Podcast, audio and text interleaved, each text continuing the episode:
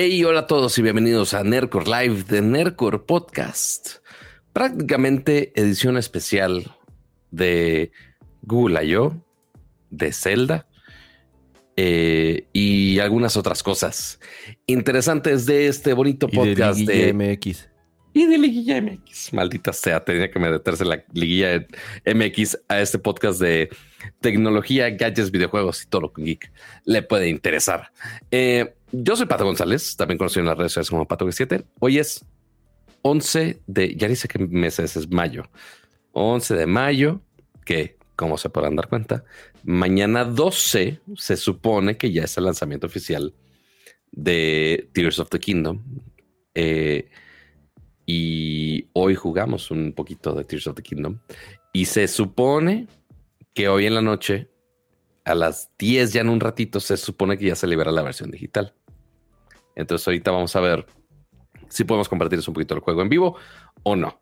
Pero antes de empezar de toda esta faramaya del día de hoy, ¿qué les parece si saludamos a nuestro estimado Ramsa? ¿Cómo estás? Eh, muy bien, Pato. Gracias por esa introducción. Y gracias a todos los que nos acompañan en esta edición más de Nerdcore Live, de Nerdcore Podcast. Una semana con muchos acontecimientos. A ver, Pato, vamos a empezar a enumerarlos. Como dices, Google I.O. Así, dos acontecimientos. Empieza, ya lo dije. Ajá. La fabulosa liguilla de la poderosa Liga MX. Ajá. Luego, Dios mío. una extraña serie de temblores en la Ciudad de México que También. yo nunca en mi vida, más de 40 años, incluso pregunté a mis papás. Todos aquí en la CDMX. Nunca, yo no recuerdo que haya sucedido algo así nunca, nunca, nunca, nunca. Y, y, y, y varios, me- o sea, y todos me dicen lo mismo. ¿Te acuerdas, Pato, que hace igual como una semana y media, igual hubo unos microsismos que eh, el epicentro fueron ahí en la colonia del Valle, ahí en la avenida Coyoacán? Súper raros. Y ahora, estos que, estos temblores de ayer, el Entre ayer y hoy. entre ayer y hoy, porque además han sido varios. En la madrugada hubo otro, hoy otro en la mañana. Pero el primero, el de las, ¿qué eran, Pato? ¿Diez y media? ¿Once ¿De la noche? Por ahí. Más o menos. Ah, su madre. O sea, se sintió de la. Porque además fue así. Pa, pa, pa, o sea, duró como, ¿Ah, ¿sí? duró como dos segundos. ¿No te diste cuenta? O sea, tú... Al menos así no lo viví yo, pero... O sea, corto sí, fuera de ahí. Duró como entre dos y tres segundos. No creo que haya durado más.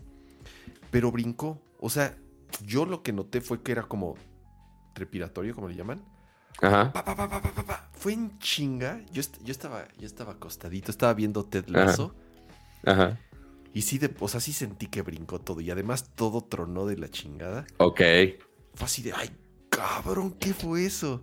Obviamente, lo primero que hice fue tuitear al respecto porque... porque En vez de salir de tu casa. Es que, Pato, ni tiempo. Sí, no, duró- obviamente no. No duró nada, no duró nada. O sea, se sintió de la mierda. Ujú. Pero afortunadamente no duró nada. Duró dos Sí. segundos. Entonces, luego, luego, ya sabes, o sea, no, no- nos, nos paramos, Jess y yo, fue así de, ¿qué pasó? pasó, güey? pasó? Los niños, los niños, así de, no, espérate, ¿Siguen dormidos? no se despertaron, siguen dormidos. ¿Qué Ajá. hacemos? ¿Qué hacemos? ¿Salimos? ¿No salimos? Y ya- ¿Sacrificamos el que ya están dormidos? Pa' pronto ya habíamos escuchado cómo de las otras casas estaban saliendo y todo, y dijimos, pues no, ya, ya mejor aquí nos quedamos. Em, y todavía hubo otro en la madrugada, y luego otro, otro- hubo otro en la mañana, que por ejemplo el de la mañana yo ya no lo sentí, Ajá. pero un guate me escribió, ¡ay, sentiste! Y mi mamá me llamó luego, luego, otra vez, otra vez, y yo, no, bueno, la neta ahora sí no sentí. Ahora el epicentro fue pegado por periférico, un poco más al, al, al, eh, poniente de la ciudad, ahí por. Avenida Las Águilas, más por ahí. Ok. Mis papás viven por ahí, entonces mi mamá ayer en la noche estaba que se, o sea, me llamó llorando, dijo que se sintió Madres. horrible, dijo, sentí peor que nunca. Eh, Ok. porque ella está muy, muy, muy cerquitita, o sea, muy cerca de, ahí del, del, epicentro.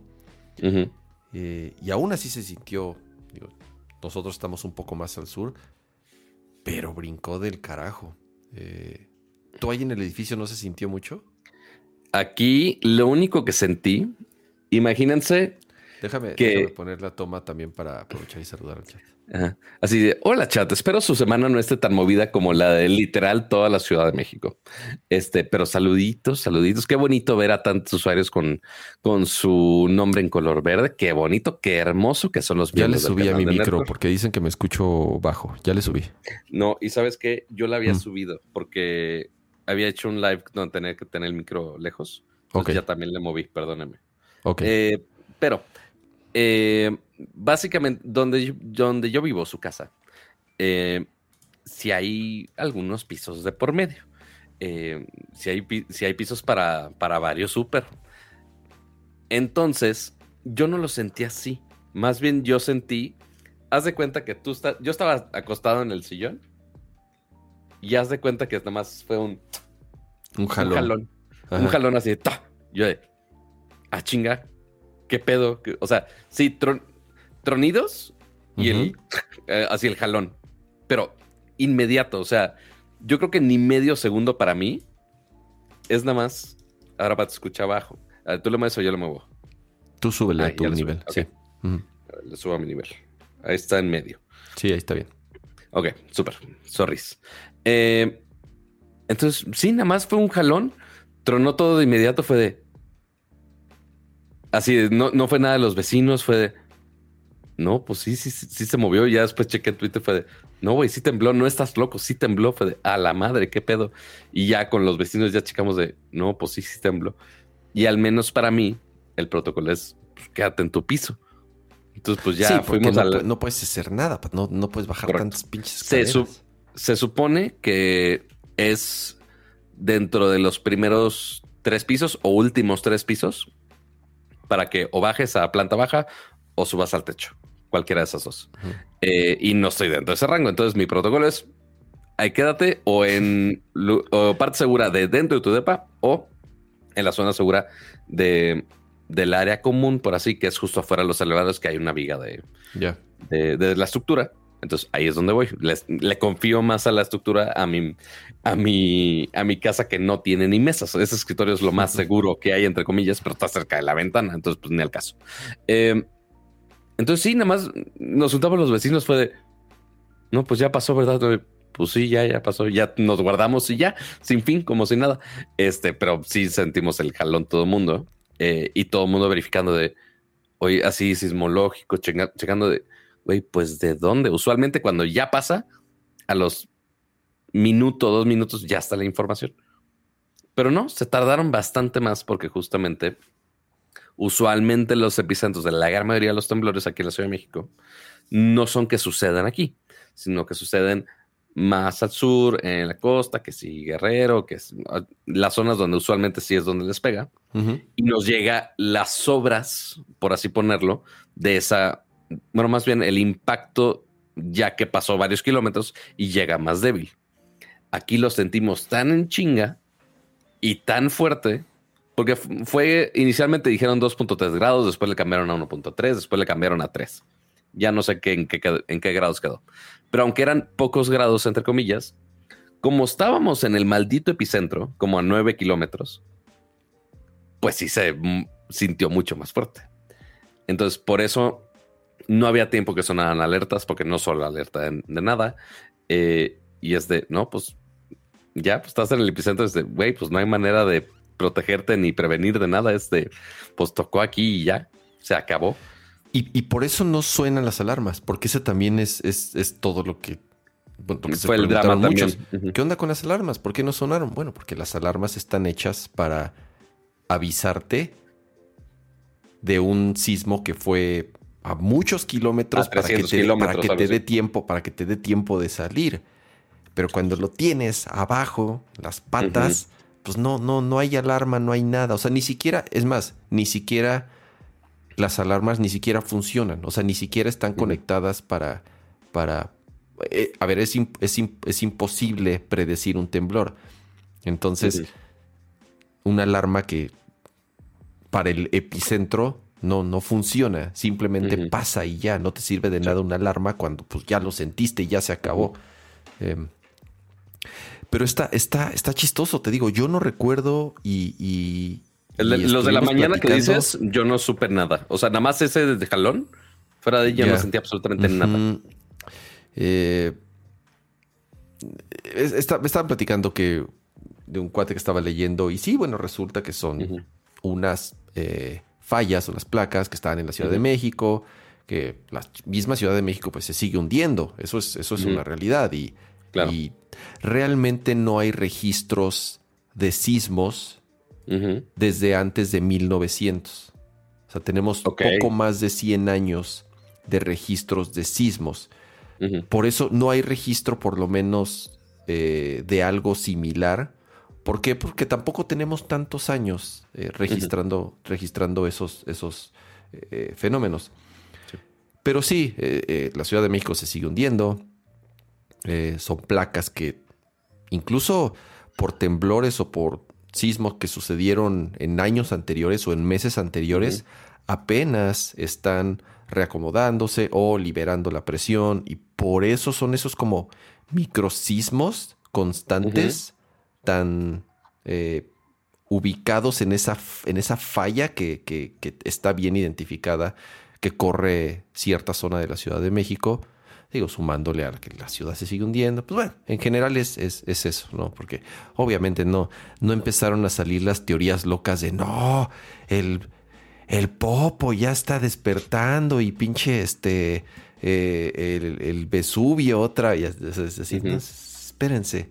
Eh, esa es como la explicación por lo menos más eh, estudiada que he escuchado y que me han platicado al respecto. Pero bueno, ya les digo, liga, temblores, Google y además Zelda, Pato, que como dices... Pero sabe, y sabes que ahorita estaba checando los temas, fue de, ah, caray, nos faltó uno. Y recuerda que salió lo de los detalles del Eli. Ya lo, ahí, lo tengo, güey. Ah. Sí. No lo habías puesto. Ya, lo había Es que ahí lo, lo puse ahorita, te juro. Es que ahí te va. Lo había puesto en tecnología y mm. después dije, ay, no, lo tengo que, lo, lo voy a pasar a está está en el punto medio. Ok, está bien, va. Va a ser el tema de transición. Ah, sí, de que, no se nos vaya. Que hoy fue la presentación. Sí, o sea, porque ya lo habían presentado, pero faltaba el precio. Pero ahorita hablamos al respecto. Ahora sí. Es. Hablando de presentaciones, hablando de juegos que salen en cinco minutos, esa es la realidad. O sea, los que preordenaron eh, Breath of the Wild, no, no es Breath of the Wild, Tears of the Kingdom en versión digital en cinco minutos se va a poder descargar. No sé cuánto pese, honestamente. Entonces, pues bueno. Ya 16 gigas me habían dicho. 16 gigas, pues bueno, entonces lo que tarde, dependiendo de su conexión, 16 gigas. Espero tengan el adaptador de Ethernet para que lo descarguen eh, más rápido. Pero bueno, yo sé que por favor no nos abandonen. Pongan su Switch ahí a descargar y regresan con nosotros para en lo que se sigue descargando el juego. Que por cierto, Pato, y hablando de muchos eventos, hoy tuviste la oportunidad de jugarlo un rato, ¿verdad? Y así es. Eh, justamente hoy hubo un evento de Nintendo para que justamente podamos probar un cachitititito de, de Tears of the Kingdom 24 horas antes del gran lanzamiento del juego. Eh, que, ojo, les acabo de poner. Ya no sé si se puso bien o no. Creo que se puso mal. Estoy viéndolo ahí. Si jugamos Zelda, quieren ver el inicio, de la historia o nada más hay un poco de gameplay. Exacto. Eh, sí, porque. Ah, es que se puso como sex. Yo era una encuesta, no sesión de preguntas y respuestas. Sí, se puso como. Ah, cabrón. Ah, sí, nada más se puso ahí el. Sí, yo dije, está raro. Entonces, la pregunta es: si jugamos Zelda, quieren que veamos la historia. Yo, porque yo sé que hay gente que es de no, no quiero nada de spoilers ni absolutamente nada. Y pues sí, sí empieza con la trama muy directa, la verdad. Eh, vemos el inicio de la historia. De la historia o puro gameplay sin historia. Eh, historia. Historia no. Escribe, por favor. Historia, puro gameplay. Ok. se los pregunto desde ahorita. Todavía no nos mandan el código per se, porque sale mañana. Eh, seguramente todos los que los pidieron en Amazon o que lo van a comprar en retail o cualquiera de esas, les llega mañana. En digital, en teoría, los rumores dicen que a las 10 se va a liberar. En teoría. Y según el equipo de Nintendo, que hoy en las noches no, es como que hay unas, unas copias físicas que no deberían de estar fuera todavía. No, pero aparte, Kama tiene el, el, juego ahí, pero este, ¿por qué medios? Quién sabe. Eh, pero pues no tiene ahí la capturadora para andar compartiendo el gameplay. Lo tiene que hacer yo. Entonces me voy a esperar a que Nintendo mande el código. Entonces cuando me nos liberen, esperemos a las 10 ya tengamos el correo este, lo pongo a bajar y ya para cuando entremos a la sección de videojuegos, esperemos podamos eh, correrlo. Pero ahorita que decía Kama, sí, Nintendo, de las pocas veces que Nintendo eh, logra hacer un evento, eh, digo, obviamente de los lanzamientos más importantes para Nintendo en los últimos años, de las franquicias más emblemáticas y seguramente del mejor calificado juego de, de Switch, por más que salió en el lanzamiento de la consola hace ya harto año. Eh, y pues ahora, con todos los reviews que han salido de esto, con todas las mecánicas que han agregado, pues le están apostando muy, muy, muy fuerte a, este lanzamiento. Pero seguramente también en la sección ya de Zelda hablamos también. Eh, que bueno, muchas gracias al equipo de Nintendo por invitarnos, pero ya eh, ahorita les, les enseñamos ahorita los souvenirs o no.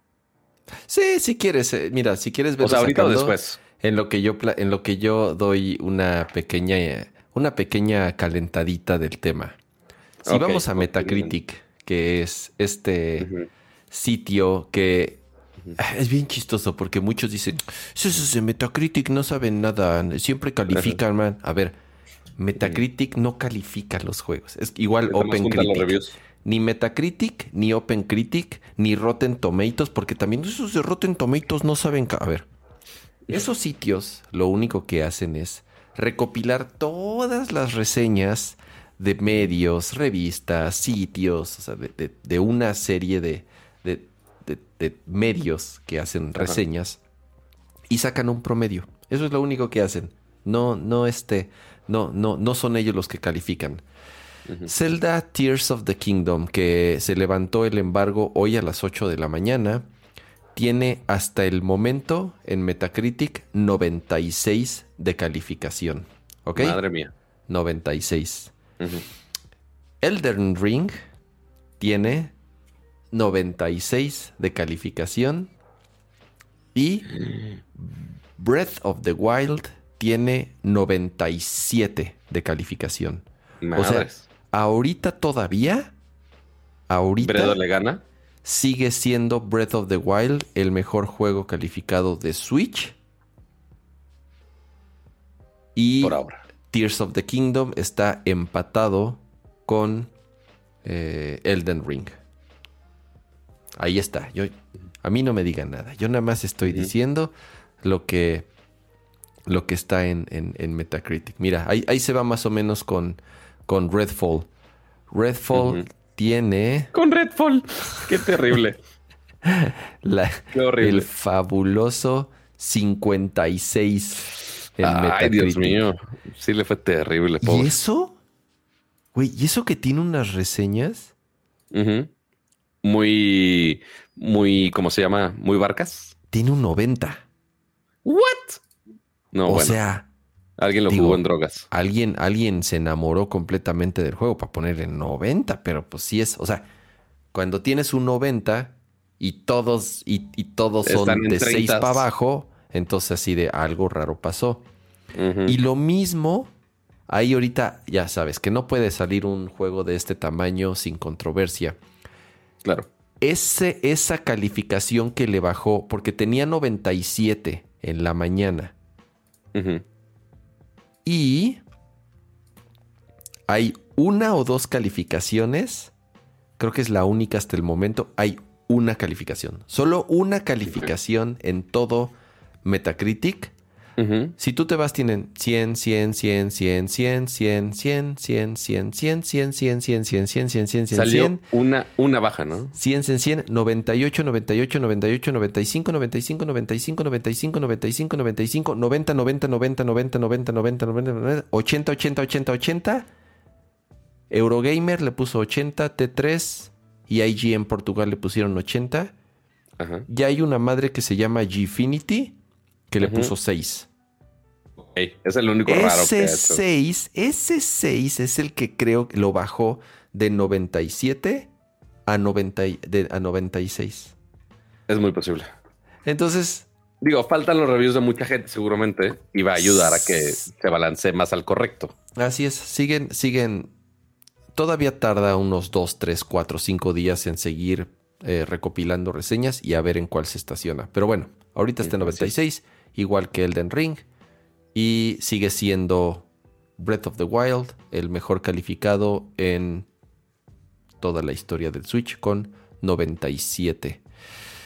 Em, ¿Qué están diciendo en el chat? Dice que ya Que ya está. Porque si ya pasaron las 10, entonces en teoría, ya los que tienen la copia digital, que espero hayan preinstalado, porque el Switch te deja preinstalar el juego, eh, pero no te deja abrirlo hasta que ya se fecha el lanzamiento. Entonces, en teoría, ya los que ya lo tienen, lo pueden abrir. Entonces, pueden, como espero que no estén viendo Nercor en el Switch, espero tengan, se tengan más autorrespeto.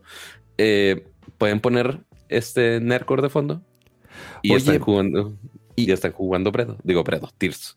Y se nos fue un super chat, Pato. Em, o tú lo dijiste, ¿no, verdad? A ver, no. Eh, mu- muchísimas gracias a Oscar Sánchez por el primer super chat de la noche. Abre pista y dice: ¿Por qué no están en la venta nocturna de Game Planet? Pues, pues porque estamos haciendo Nerdcore, hermano. Ajá. y aparte, pues ya lo tenemos. Dicen que va a ir quien. un actor, un tal Dick Van Dyke, a la ¿Qué hace Dick Van. Dyke ahí? ¿Quién es Dick Van Dyke, Win? A ver. Dick Van Dyke. Dick Van Dyke. Pero está muerto ese güey, ¿no? ¿O está Eh, vivo? Ay, no, mamá, no tiene está. 97 años, ¿es en serio? No, yo creo que se equivocó. Ajá. Dick Van Dyke como que que tiene que ver ahí, no tiene absolutamente nada que ver ese ese güey. No sé, ¿nos estás Paul Van Dyke, el? DJ. ¿O Paul Van Dyke? No lo sé. Ajá, no lo sé. Pero sí, no tiene nada que ver. O sea, el que sí se paseó por eh, Game Planet eh, ayer o antier fue Doc Bowser, el presidente de Nintendo of America. Estuvo en México.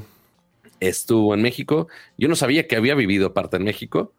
Eh, entonces, que, pues, que le tiene mucho cariño al país y tantas cosas. Yo de, ah, pues mira, cool.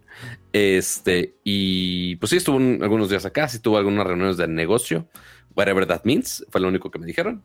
Este, y pues sí, puso ese, esa publicación que ya hasta el equipo de Nintendo fue de, pues en teoría no debió haber hecho eso, pero pues es el jefe, ¿cómo decirle que no fue de, bueno, está bien, está bien, muy su show.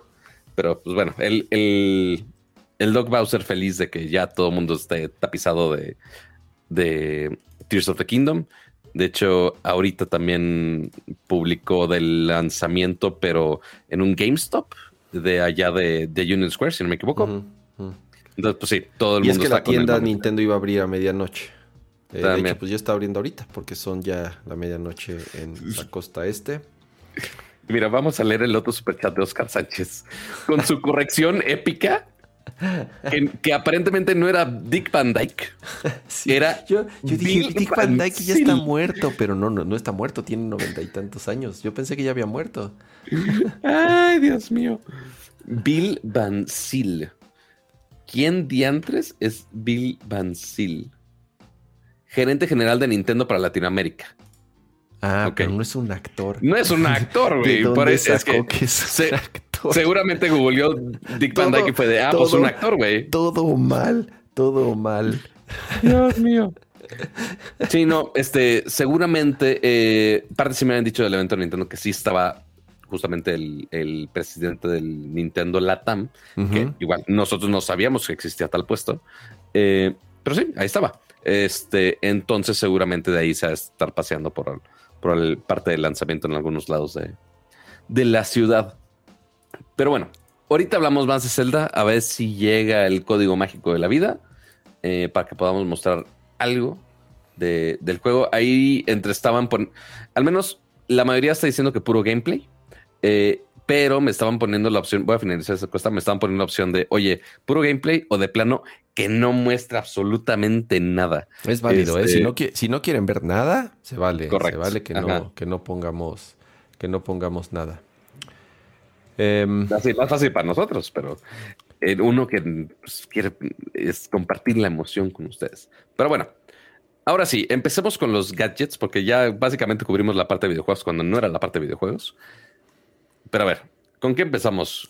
¿Con, con, I.O.? Con, el evento de Google I.O. Em, a ver, yo creo que, o por lo menos como el, formato que me gustaría darle es comentar lo más importante y a partir de ahí, pues igual irlo, irlo, comentarlo, eh, irlo comentando. Y no estoy tan seguro de que me acuerde el 100%. Yo, yo la, la vi casi toda. Mientras estaba trabajando la tenía ahí como en, picture in picture y entonces estaba viendo y medio escuchando. Después sí leí ahí un par de, de resúmenes. Pero creo que empezaron tal cual con el Pixel 7A o 6A. ¿Cómo se llama?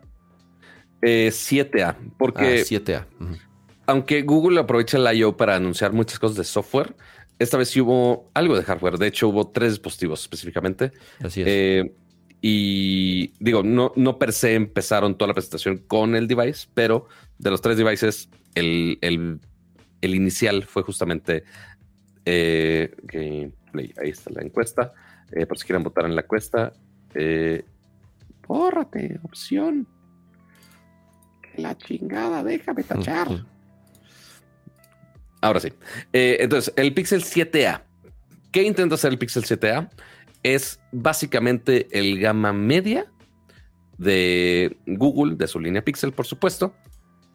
Y eh, porque ya lo habían hecho increíblemente bien con el 6A, que integra mucho del software de las cámaras, que es lo que hace mucho la magia computacional de Google para sus fotos, eh, sin un telefoto, pero pues, igual tienes dos cámaras bastante decentes. Eh, un formato más chico, quizá no con el procesador más, eh, más tosco, pero materiales se sacrifica un poquito, pero tienes el rendimiento, tienes el mismo rendimiento. Entonces era justo el mismo rendimiento y por un precio mucho menor, que era de 499 dólares. Ahora, con el 7A, intentan replicar esa misma fórmula, un diseño casi idéntico al Pixel 7 Pro, es casi idéntico a este, eh, pero con materiales un poquito más, eh, más austeros, eh, con dos cámaras bastante aceptables y un sensor más grande. Entonces, ese es el que va a ayudar a que tengas un mejor desempeño en tomas nocturnas y que puedas hacer fotos más rápidas sin que se vea borroso en ningún lado. Y bueno, entonces básicamente la misma fórmula que tenía el 6A, que sabían que funcionaba perfectamente bien, solamente la mejoraron. Entonces, solamente mejoraron la cámara, mismo precio de 499 dólares con 8 GB de RAM en lugar de 12 como lo tenemos en el 7 Pro. Pero pues para la gran mayoría de los usuarios es el teléfono ideal. Eh, y más por un precio de 10 mil pesos más o menos. Digo, ignorando impuestos y demás cosas. Eh, pero sí, al tipo de cambio ahorita, por menos de 10 mil pesos tener este tipo de funcionalidades, está increíble. Lástima que, pues, obviamente está limitado a los mercados donde está el Pixel los cuales no son muchos. Así es. Eh, así como todos los lanzamientos que vamos a decir el día de hoy. Está, está bonito el teléfono. Lo que sí estaba viendo, Pato, es que la diferencia de precio no es tanta y que incluso en varias publicaciones decían, es mejor, consíguete un Pixel 7 normal en descuento que ya, lo puedes encontrar en descuento en varias tiendas en Estados Unidos o en varias o en varias eh, o con algunos carriers. Entonces, al mismo precio, mejor te compras el Pixel 7 normal, completo. Obviamente no, no, no va a ser eh, eh, eso eh, en todos lados y tan fácil tal vez. Por eso ya llevan de cierta forma unos, algunos años sacando esta versión de gama media o un poquito más rebajada eh, a los que será como a los seis meses que salió el Pixel, como, como, en la como al medio año, ¿no? Que sale el, teléfono, en este caso el 7. Sí, casi seis meses, sí.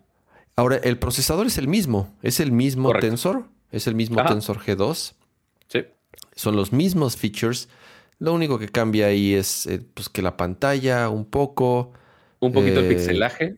así es. Y los materiales. Ahora, estos colores están bonitos, güey. O sea, la neta.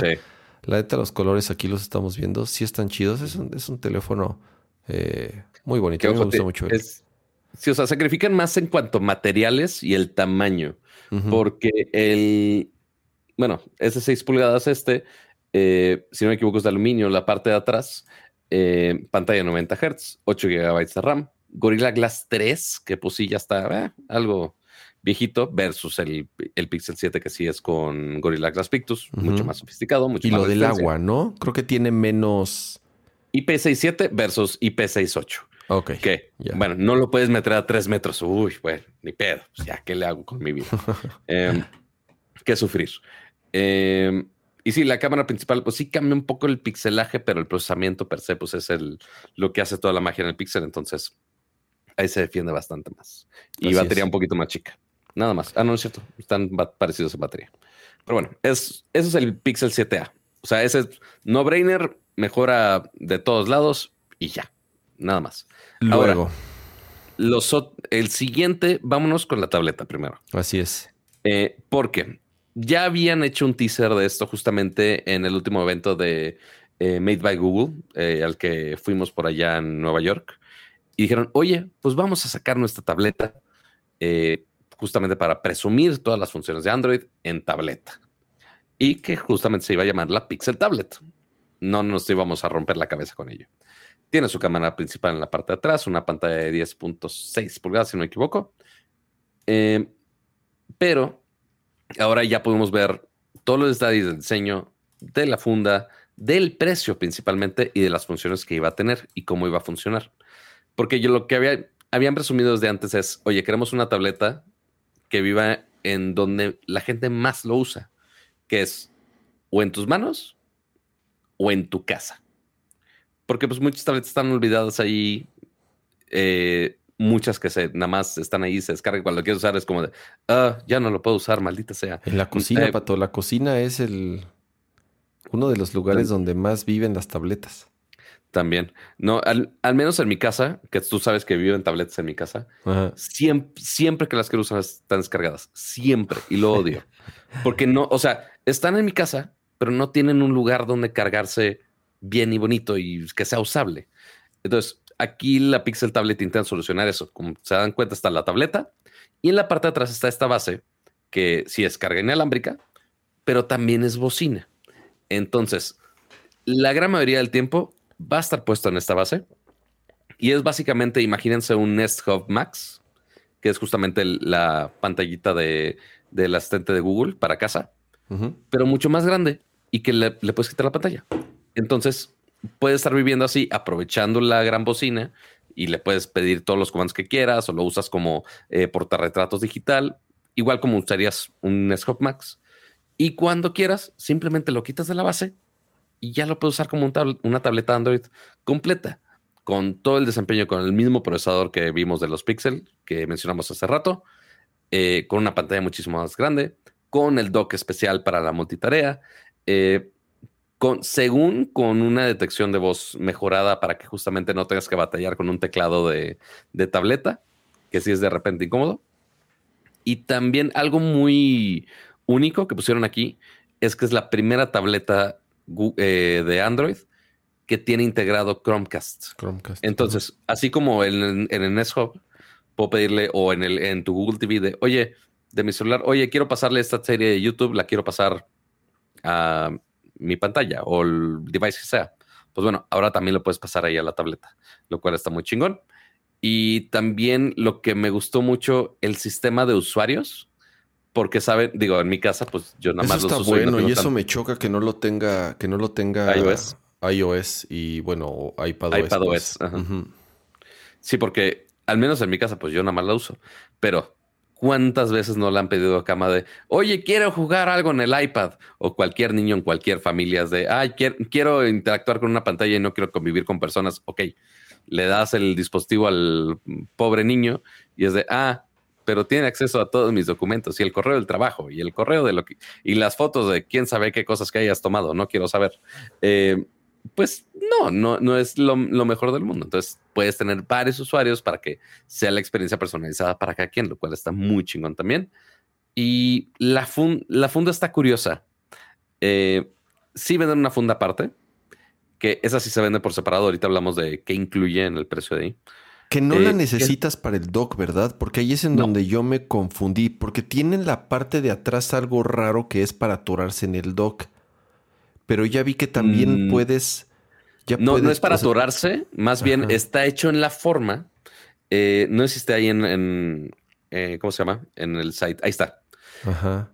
Justamente ese aro, que es un óvalo, ah, está hecho en la forma mm. para que no estorbe a los imanes. Ya entendí. Este, Entonces, es en vez de hacer de, ah, vamos a ponerle otro MagSafe a la funda, es no, pues vamos a hacer que esté libre en esta parte y usa el mismo imán que está en, el dispositivo. Claro, claro. Entonces ya se pega y no estorba, no tienes que quitar la funda, es nada más, se pega y listo. Ahora, otra de las dudas del millón que teníamos. Primero, ¿cuándo va a salir? Lo cual es ya el siguiente mes, lo cual está muy chingón. Este ya creo que están las preórdenes para Gringolandia a partir de ahorita. Y lo otro, pues era el precio. O sea, traes el mismo procesador, traes una pantalla más grandecita, eh, pues ¿cuánto va a costar la chingadera? Pues resulta ser que esta Pixel Tablet va a costar 499 dolaritos. Nada mal. Pero. Pero, pero el chiste es el dock, ¿no? Exacto. Porque uno pensaría, ah, oye, pues nada más la tableta, 499 es como, eh, eh, Pero ya viene con el dock, que ya es. Ah, ya viene con el dock ya viene con el dock. Ah, yo pensé que el dock era parte. No, 499 ya con el dock incluido. Lo que no viene es la funda, pero el dock ya viene, que es lo importante. Y de hecho, el que ¿eh? está, está muy bien para ese precio. O sea, es un eh, Max, un poquito más arriba de eso. Y aparte es una tableta que te puedes llevar a cualquier lado y usar como tableta bien para lo que quieras. Eh, porque justo el que preguntó fue Marques Brownlee, que lo puso en su video ese dato dices, oye, ¿cuánto cuesta una base adicional si quiero poner esta tableta en otros lados para ver pues, cuánto me estoy ahorrando, no? Y la base sola cuesta 130 dólares.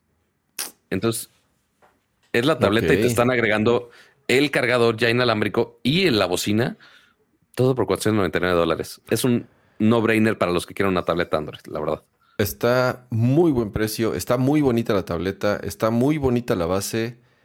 Eso te voy a decir, eso yo quiero, pero en iOS. Digo, lo que hace mucha gente es pone una en su cocina. Es que siempre digo la cocina, porque es que la cocina se me hace como el lugar adecuado para esto, porque estás, puedes poner recetas, puedes escuchar música, puedes poner un podcast, puedes estar viendo YouTube en lo que estás cocinando o en lo que estás desayunando o en lo que sea. Este. Y entonces yo he pensado así de a ver qué, qué, pongo? ¿Una, ¿Un iPad? No, pero entonces necesito un dock o necesito algo o necesito pegarle en algún lugar para que nadie, para que no le estén agarrando, para que no la rompan, para que no la tiren, para que no se moje, para, o sea, tiene que tener un lugar fijo. Y entonces así he pensado, ¿y qué compro? ¿Un soporte, una base? No, no sé. Y también de pronto, pues un iPad, digo. Y tiene que estar cableada a fuerza. Tiene que estar cableada. Eh, no, pero esto, por eso digo, ¿por qué no saca Apple una un home, un home hub, algo así, ya sabes. ¿Qué sería esto? Esto está poca madre. Eh, sí está muy bien pensada esta solución de, Google, la verdad.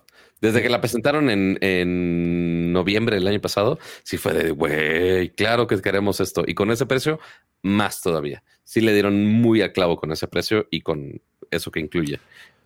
Pero obviamente en Estados Unidos y otras regiones, por ahora no acá. A ver si me. Estoy tentado a comprar una. ¿La necesito? Claro que no, pero la quiero sí. No manches, Pato. Eh, ¿Cuántas tienes un chingo? ¿Tienes cuántas iPads y cuántos? Y tienes el Home Hub y tienes los Alexas y tienes los. a ver. ¿Cuántos switches tienes, Cama? ¿Cuántos? ¿Cuántos switches tienes? Solo tres. Para nada más una maldita persona que los usa. Una. ya. Qué bueno que tengo el zoom dramático, bendito sea. Este, ok. Ahora, el último, que fue el que dio mucho de qué hablar desde la semana pasada que dieron el teaser. Pixel Fold. Ya por fin el súper filtradísimo y súper rumorado eh, dispositivo plegable directamente de Google ya es una realidad. Ya habían dado los detalles del diseño la semana pasada, pero ahora ya mostraron qué puede hacer, qué funciones tiene y por supuesto cuándo va a salir y qué precio va a tener. Pero a ver, hablemos primero de los de los detalles del diseño que quizá no conocíamos al 100% y que ya este, entraron mucho más a detalle. Eh, obviamente la pantalla AMOLED por dentro. Eh, ya no me acuerdo de cuántas pulgadas son. ¿Son 10 eh, pulgadas? 6. no, 7. La de afuera 7.6. Aquí está, 7.6. La de adentro. Ah, exacto. Ah, ¿Querías la de afuera? No, pues también las dos. O sea, ah, eventualmente las dos son, las dos son importantes, ¿verdad? Ok. pero sí, 7.6 en la parte de adentro. Y algo importante es que está casi a la mitad. Entonces, no es tan candy bar como es el Fold, por ejemplo. Eh, y está un poquito más cuadradito como lo vimos con el N2 eh, Find N2 de Oppo. Está un poquito más parecido a ese lado. Lo cual está muy cool para poder separar dos aplicaciones al mismo tiempo con, del tamaño de una de aplicaciones normales de cada lado. Y también la pantalla exterior eh, es de un tamaño de un celular normal. No ah, está el teclado apretadito. Eh, es el demo que está pidiendo Pozole está increíble, que es de las funciones plegables como únicas que, pusieron acá, porque uno siempre está pensando es, ok, ¿cuál es el killer feature de Fold? ¿Qué va a tener eh, esta marca que van a agregar a esta experiencia de plegables? Y al menos Google no se fue muy lejos de lo que ya conocíamos. Eh, lo de la cámara que puedes ver por la pantalla de atrás y pantalla de adelante, más que obvio, ya lo hemos visto en todos los formatos plegables. Y esta opción del traductor en vivo en ambas pantallas fue lo único que realmente mostraron que fue de, ah, está chingón, está cool. Este, que aprovecha la pantalla atrás, entonces yo puedo estar viendo la traducción y la otra persona también al mismo tiempo, lo cual es bastante práctico. Eh, de la multitarea se respaldaron mucho en justamente el, software de cómo está desarrollado para tableta también, con la experiencia multitask que tú puedes deslizar desde abajo a un dock donde están algunas aplicaciones. Eh, parecidos a ciertos sistemas operativos. Eh, y ahí puedes jalar a, un lado o al otro el que puedas tener dos aplicaciones al mismo tiempo. Ojo, nada más dos. No mostraron algún demo de que hubiera otra manera de tener más aplicaciones al mismo tiempo, que es algo que Samsung hace muy bien. ¿Como eh, tres? Puedes tener tres o hasta cuatro al mismo tiempo. Ah, cabrón, así cuatro cuadritos. Cuatro, son tres divididos, o sea, es uno en una pantalla grande, dos en, un cuarto cada uno, y puedes poner una cuarta en una pantalla flotante encima. Se me hace mucha mamada rachada eso. Pues pero, es, mucha mamada, pero se puede. Es, el punto es que se puede. Eh, y aquí al menos la experiencia de Google lo mantiene muy limpio. Es, ok, nada más dos. No vamos a complicarnos la existencia. Em, ahora, otros detalles del diseño que es el píxel más delgado hasta ahora, lo cual es muy cabrón considerando eh, que es un ajá, abierto, pero pues es el, es el píxel más delgado hasta ahora. Eh, tiene el módulo de las cámaras con las cámaras flagship, o sea, sí traen el periscopio, traen las cámaras principales, no están escatemando ahí, lo cual está muy chingón. Eh, y que también esa prueba de agua, eso no lo habían puesto en el, en el video de teaser, sí trae certificación IP6 ¿Es 6.8 o 6.7? No lo sé. IP6 algo. Ahorita, ahorita les busco cuál. El punto es que es resistente al agua. Eh, y pues eso nada más lo hemos visto en el Fold de Samsung. Eh, entonces, pues sí es más premium que algunos otros plegables que sacrifican esa resistencia por algo así. La bisagra ya vimos que se detiene en cualquier ángulo, que no es como de, ah, nada más abierto cerrado, lo puedes ajustar a lo que quieras para usarlo como tripié. Eh, ¿Qué otro detalle? La bisagra, si se dan cuenta, en la, fuera de la pantalla, de por fuera, no se ve tanto espacio que ocupan de la bisagra. Eso, me, eso, eso es lo que te iba a decir. Sí es un mecanismo diferente al de los demás. Correcto. Eh, tanto el de Samsung como el de el chino, ¿cuál es? Oppo. Oppo. Son muy similares. Este sí es un. Este sí es diferente. No, no, no sé, no sé cómo describirlo. Porque tampoco me acuerdo bien de los otros. Pero definitivamente el mecanismo se ve distinto. Se ve más. Se ve menos tosco. Se ve menos tosco, esa es la palabra. mira, Pero mira, eh, si, te, si, te, vas a la, a la imagen donde está al un poquito a esa, esa mesa. A esa, ajá. Si se dan cuenta, porque la queja que habíamos visto desde el que salió el diseño. Ay, los marcos. ¿Qué, pedo con los marcos? Sí, ya hasta ahorita que lo dijiste, sí. Pero. Arriba y abajo. Es por eso. Si te das cuenta, seguramente lo vas a ver más a detalle en el. Eh, ahorita si le pongo un freeze frame en el video de Google o en el de Marques Brownlee o el que quieras, ya, ya hay muchos hands-on al respecto. Eh, lo que hicieron. Lo que hicieron justamente para, para ahorrarse el que se vea tan tosca la bisagra es que la bisagra está en esos puntos de la pantalla, en la parte de arriba y en la parte de abajo, que es eh, como un rectangulito un poquito más, más obvio. Entonces, para que no estorbe la pantalla ese pliegue, dijeron, no, pues vamos a hacerlo unos milímetros más alto y unos milímetros de la parte de arriba y parte de abajo, para que ahí esté la bisagra pero que no haga el dispositivo tan bultoso. Que ya lo pensé y, no está, y no está mal, ¿eh? Creo que prefiero eso.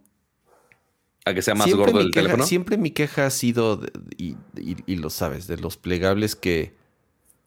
Y este todavía lo sigue siendo. O sea, en mi opinión, hasta que un teléfono plegable, cuando esté dobla, cuando esté cerrado, no sea del mismo grosor que un teléfono normal, siento que no estoy ganando nada. Porque, porque estoy, es, o sea, porque estoy, es, como, es, guardarse una torta en el, en el, en el pantalón.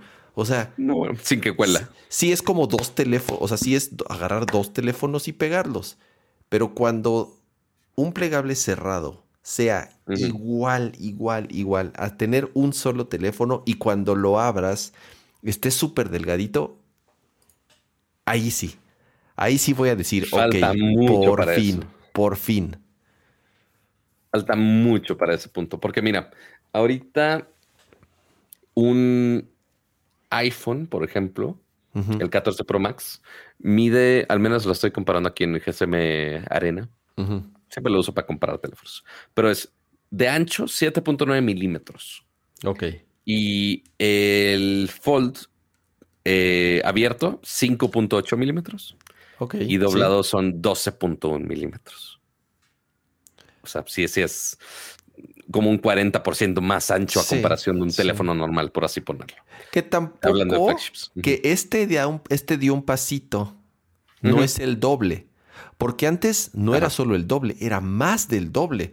Con, los, con los, primeros Samsung era como tres pinches teléfonos apilados. O sea, eran, era, como, era como de los güeyes que traen su cartera así con mil mierdas adentro que ni se pueden doblar bien. Así eran esos, así eran esos, así eran. Y le han ido bajando. Y este, este es el primero que dices, ok, ya no es el doble. Pero sí sigue siendo un tortón. O sea, sí sigue, o sea, sí sigue siendo más, un poco más incómodo a tener un, teléfono así solito, pues. Correcto. Pero pues mira, o sea, esa fue la, la, apuesta de diseño de, Google de, oye, quizás sacrificar un poco la bisagra para que, digo, la, el marco para que tengas una bisagra más compacta y como que una experiencia con una pantalla bastante chida en la parte de adentro. Eh, ¿Qué otra? IPX8 es la resistencia al agua de. Está bien, está bien. o sea, es, importante que ya un tele, o sea, un teléfono moderno que no tenga eh, resistente al agua, resistencia al agua, aunque sea básica de salpicaduras. Eh, sí, o sea que. Es que con, los plegables se han dado el lujo de, ah, vamos a hacerlo no resistente al agua, como lo vemos en, el, en los plegables de Oppo. Pero sí, Samsung como que ya, ya dijo, ya en su tercera generación de plegables dijo, no, ya resistencia al agua eh, y Google en su primera generación de, ah, también resistente al agua. A ver, Pato, estoy, estoy leyendo una declaración, una, una, una declaración eh, en el chat que tengo mis dudas. A ver. Dice Dancast, el Xiaomi Mix Fold 2 cerrado es como un iPhone. Eh, Xiaomi. ¿Cuál es ese? Ni, sé cuál es, güey. A ver, déjame ver. Pues es uno que nada más venden en China, naturalmente. Pero, sí. A ver. Pues es un plegable también. Fold 2. No, plegado mide 11.2 milímetros. Sí, ahí está. Ese es el doble. Ese es el doble. O sea, sí es menos que, que el Pixel Fold cerrado, pero al menos aquí en GSM Arena dice plegado es 11.2 milímetros, el iPhone es 7.2. Entonces, bueno, no es el doble, pero no es igual que un iPhone. Correcto. O sea, sí hay miles maneras de hacer un plegable ahorita. Eh, al menos de los que se venden a nivel fuera de China, uno, este, y más en países a nivel global, pues nada más está. Porque eh, eh, ahorita que estaba viendo los previews de los gringos, en Gringolandia era un monopolio. No había otros plegables. Porque, pues, ok, Oppo ya empezó acá. Pero de ese formato de plegables, nada más estaba el Fold. No, y el Motorola, yo creo, ¿no? Pero de, de, de, tacofón. Ah, sí, solo es el Samsung. Solo es el Samsung. Ah, solo es el Samsung. Entonces, ya empezó ahora sí la, pelea de plegables grandes eh, con el Pixel y Samsung, que es la única competencia que hay ahí en, esa gama. Pero en a ver, al menos. Lo platicamos el show pasado cuando mostraron el video. Y una de las cosas que dijimos, a ver, Pixel se ha caracterizado por tener teléfonos de gama no la más alta, pero con precios no exagerados. Y empezamos a tratar de adivinar el precio del, del, Pixel Fold. Y dijimos, bueno, bueno, yo creo que más fui yo. Sí, bueno, estuvimos jugando ahí un poco a, los precios. Atina al precio. Atina al precio. Creo que yo en alguna dije, ah, debería de costar para que le haga competencia, bla, bla, bla, porque el procesador que tiene no es el más rápido, bla, bla, bla, bla. ¿Qué ojo? Sigue usando 1300 dólares. Creo que dije fue, o 1399, no me acuerdo exactamente qué dije. ¿Qué ojo? sigue usando el mismo procesador del el Pixel 7 Pro que salió hace ya algunos meses.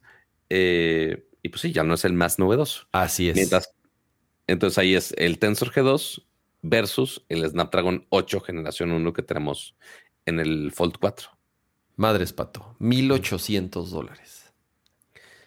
Exactamente el mismo que hasta la gente en la, en la, conferencia se empezó a... Ah, así nadie aplaudió y hasta, hasta se escucharon un par de risitas allá en el fondo. Güey, está carísimo.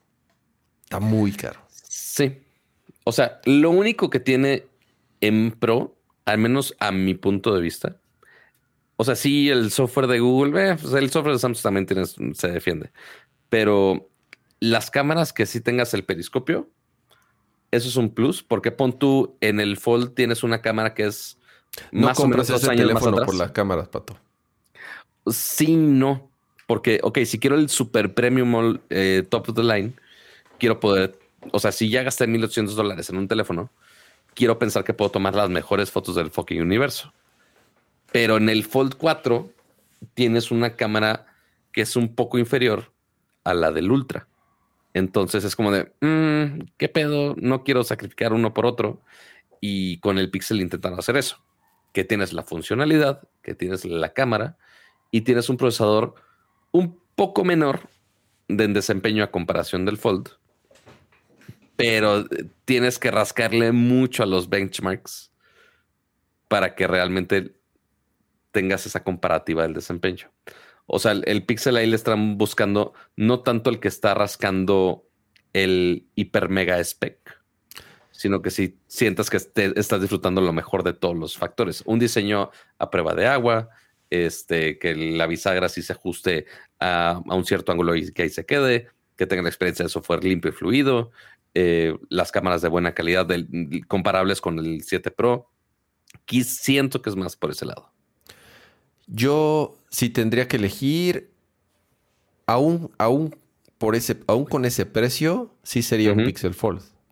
¿Por qué? Por el software, por el soporte de Google, porque sé que los updates van a salir el día 1, a diferencia de Samsung o de otras marcas, que los updates siempre salen eh, ocho meses después, si bien te va. Entonces, por lo menos, este, al ser un teléfono directamente desarrollado y diseñado por Google, sé que el UI y la forma en la que, y, la manera en la que vas a interactuar con el teléfono y cómo vas a y en el video se ve muy bien eh, cómo, cómo switchas entre aplicaciones, cómo arrastras de una bueno de, una aplicación a otra una imagen una eh, un contacto lo que sea eh, cómo expandes las diversas aplicaciones en ese sentido a ver si tú me preguntas cuál es el mejor plegable pues, eh, pues este la neta nada más por el software nada más por el software porque como dices en CPU yo creo que el Snapdragon sigue siendo superior o sea, si queremos medir los teraflops y los cuadros por segundo en un juego, sí, va a ganar el Samsung. Ese sí, seguro. Así es. Eh, ahora, independientemente de todos los capabilities que le agregaron de AI, que es ahorita pues ya lo que, de lo que hay que hablar, ¿no? Y además, Pato, a ver, llevamos una hora de, show y seguimos en el primer tema de, devices. de la lista. Deja tu primer, primer, primer, tema y del primer Y además de Google yo, primer... A ver, vamos a darle eh, velocidad. A ver, ¿sí está chido? Sí, sí está chido. ¿Es el mejor plegable? En mi opinión, es el mejor plegable de todos. ¿Es un form factor que a mí me interesa? No, no, a mí no me interesa. Eh, ¿Lo van, a vender en México? No, no lo van a vender a México, pero igual le dedicamos mucho tiempo porque está chido. porque, a, ver, así señor San Google nos puede mandar uno, al menos para jugar con él un rato. Sergio muchísimas gracias por ese super chat. Dice, Cama, comprarás el Alay, quiero el básico. Ahorita hablamos del Alay. Sí, sí quiero comprar un Alay, eh, pero, no, el básico. El bueno. Así me, me encanta que dijiste, el, que dijiste, wow, eh, que dijiste el bueno, así haciendo de menos el, otro. Es que, es que es que es muy similar, o sea, es que el, que va a salir el normal, el básico, el que sale a final de año, tiene los specs muy, muy similares a un Steam Deck, Que, ya, tengo un Steam Deck, entonces no tiene sentido. Eh, por eso, por eso yo digo el, el otro. AI, AI, AI, AI, AI. ¿Cuántas veces mencionaron, cuántas veces mencionaron AI en la conferencia, Pato? ¿600? yo creo que sí, porque aquí es donde debería poner el, ¿viste el reel y slash TikTok que hizo The Verge? No, ¿de eh, qué? The Verge hizo de, oye, ¿de qué hablaron en el evento de Google? Y es una compilación de todas las veces que Sundar Pichai dice, AI, Generative AI, AI, AI, AI. Es todo un minuto de nada más. Nada más en el intro lo dijo como 16 veces, así en los primeros tres minutos. En vez de Google I.O. debería ser Google AI, este, al menos para este año.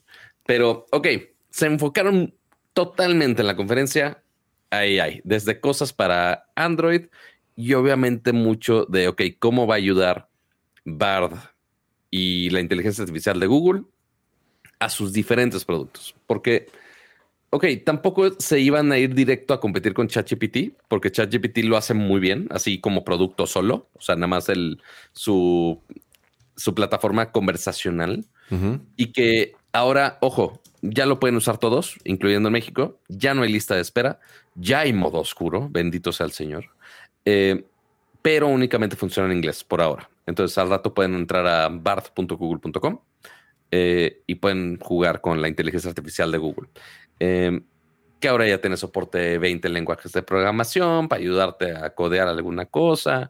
Este, y se intenta mezclar con más productos de Google, que es finalmente lo que van a usar muchos como producto final.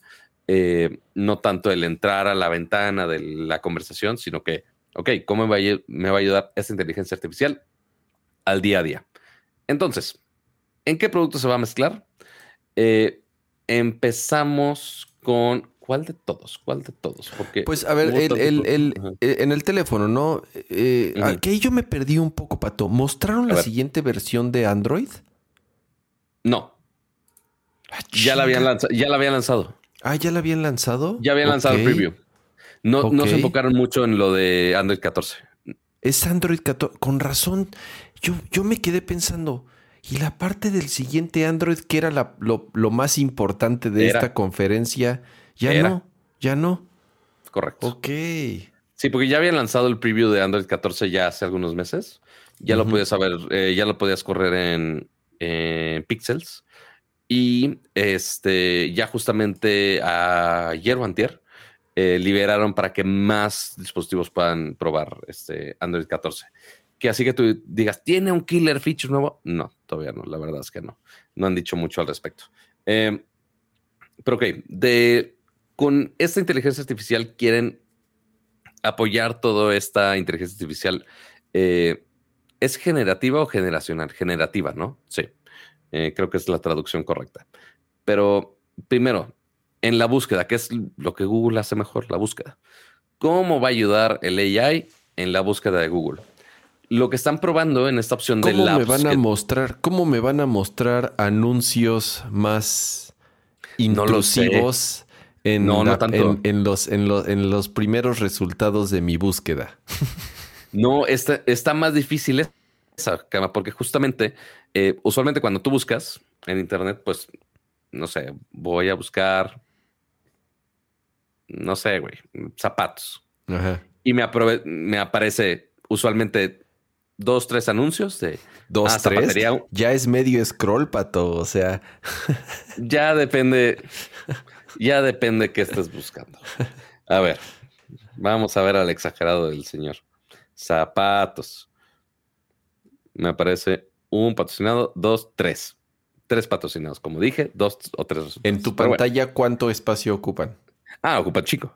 Toda, pero no, toda, toda. Yo nada más dije dos o tres, no que tanto ocupa. Por eso, pero lo que voy es el, o sea, el below to fold, como le llaman. O el ah, claro. O sea, el about the fold. Ah, ya sabes. Sí. No, pues la, usabilidad es ver anuncios, chavo. De eso vive Google, ni modo. Este, no sé si siga siendo válido eso de que el 90% de los ingresos de Google son de anuncios. Seguramente sí. Eh, ok, entonces está este nuevo modo de que tú puedes buscar en Google pero antes de que te salgan los resultados regulares, por así ponerlo, te va a aparecer toda una barra nueva. Lo, enseñaron en desktop, no lo enseñaron en móvil, pero te va a aparecer toda una barra al inicio donde te va a mostrar un resultado que fue eh, hecho por AI. Entonces ahí te aparece, si haces una búsqueda muy compleja, su idea es buscar en Google lo que no pensarías que puedes buscar en Google. Al menos así lo explicaron y se me hace una buena explicación.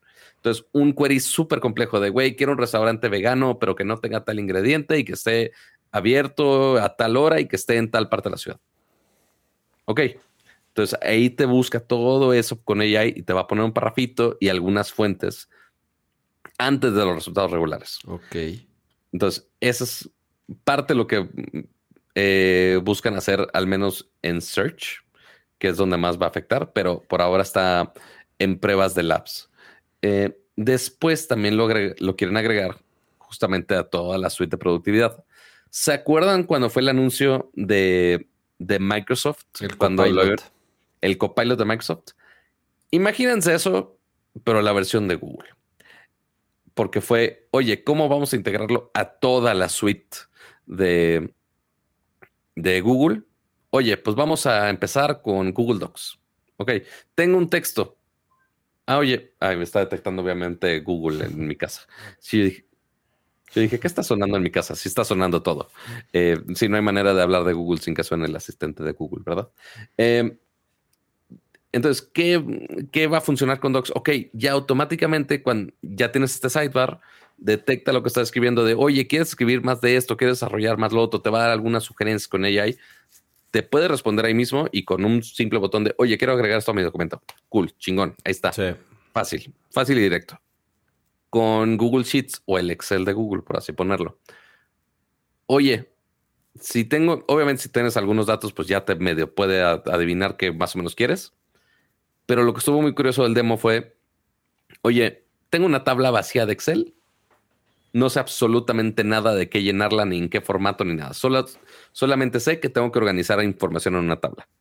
Pusieron el ejemplo de, oye, eh, tengo un negocio de perros, de cuidar perros, eh, tengo que manejar eh, historial de clientes y demás. ¿Cómo le hago? Literal, eso lo, o sea, tu tabla vacía, nada más le escribes en, en el sidebar. Tengo este problema.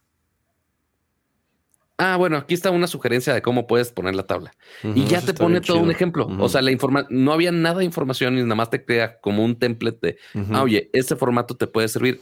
Eso se me hizo muy chingón. Eso está muy cool. eso está bueno. Vi el otro que de, a ver, ayúdame a redactar un bueno, un anuncio, un post para buscar un em, empleado de para trainee o nivel medio, algo así que puso de diseño de moda, genéramelo. Y y le genera todo el texto, ¿no? Y ya hacía como ciertos. De un documento vacío. de un documento vacío. Y, por poner dos, tres frasecitas, le generó un documento completo eh, bastante. O sea, bien formateado y, y casi, casi listo para, para publicar, ¿no? Obviamente siempre deberías de, revisarlo antes de hacer, eh, de publicar cualquier cosa que, generaste con, con un eh, AI. Otro que me gustó eh, mucho fue el de los mensajes, que ya puedes, o sea, que, bueno, que esto lo, lo, hicieron en la parte de mensajes que ahorita hablamos un poquito, ¿no? Pero también ya puedes redactar tus mensajes en la aplicación de mensajería para que les dé un poco más de formato, para que no los mandes tan, tan, tan fodongo. Em, hicieron otro de un correo electrónico. Antes, de, saltar al de Gmail, así, perdón por la interrupción. Nada más en slides muy similar al que hicieron en Microsoft de, oye, quiero hacer una presentación de esto. Ah, bueno, está bien, te ayudo haciendo este diseñito. Ah, oye, quiero agregar una foto de tal cosa. Ok, pues ahí solo te genera una imagen. Eh, con Firefly, que es raro que se apoyen con Adobe, eh, pero pues ahí pueden agarrar una foto, te la generan. hay una, una alianza una alianza ahí eh, ponzoñosa. Y la otra es de, oye, tienes esta presentación. Tienes que presentarla en una hora y no sabes qué chingados vas a decir. Ah, oye, le pones en el AI, oye, tengo que, agrégale speaker notes a esta cosa. Entonces, detecta lo que hay en tu presentación y ya solo te va a poner las notas del apuntador ahí abajo en tu presentación de, ah, en este slide habla de esto, en este slide habla de esto. Ya todo te lo hace. Es que, a ver, Pato, y aquí es la gran incógnita. Esto o nos va a hacer más huevones o ah, nos va a hacer más productivos porque entonces vamos a tener tiempo para hacer otras cosas. Ya, ya sabes, o sea, son esas cosas que todavía no sabemos cómo van a afectar nuestro día a día, porque no es así de, sí, cuando llegue, no, ya está, o sea, ya existen, ya están integradas y ya Microsoft lo hizo, Google está a, nada de integrar, o sea, obviamente ya puedes empezar a utilizar Bard para otras cosas, pero eso ya, ya es una realidad y ya existen otras plataformas y ya existen otras herramientas para hacer esto.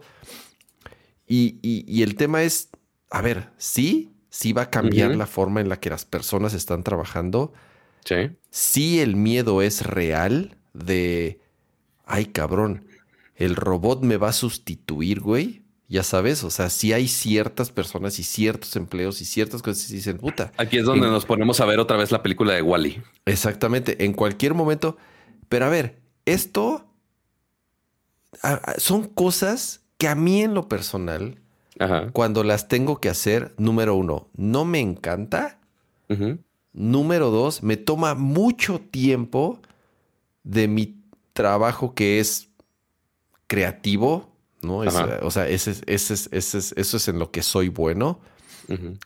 Eh, pero por eso te digo, o sea, o nos va a quitar esas cosas para poder aprovechar ese tiempo y ser más productivos en las cosas en las que verdaderamente nos consideramos o somos buenos, ya dependiendo de nuestras, de nuestra, eh, de nuestra disciplina o a lo que nos dediquemos.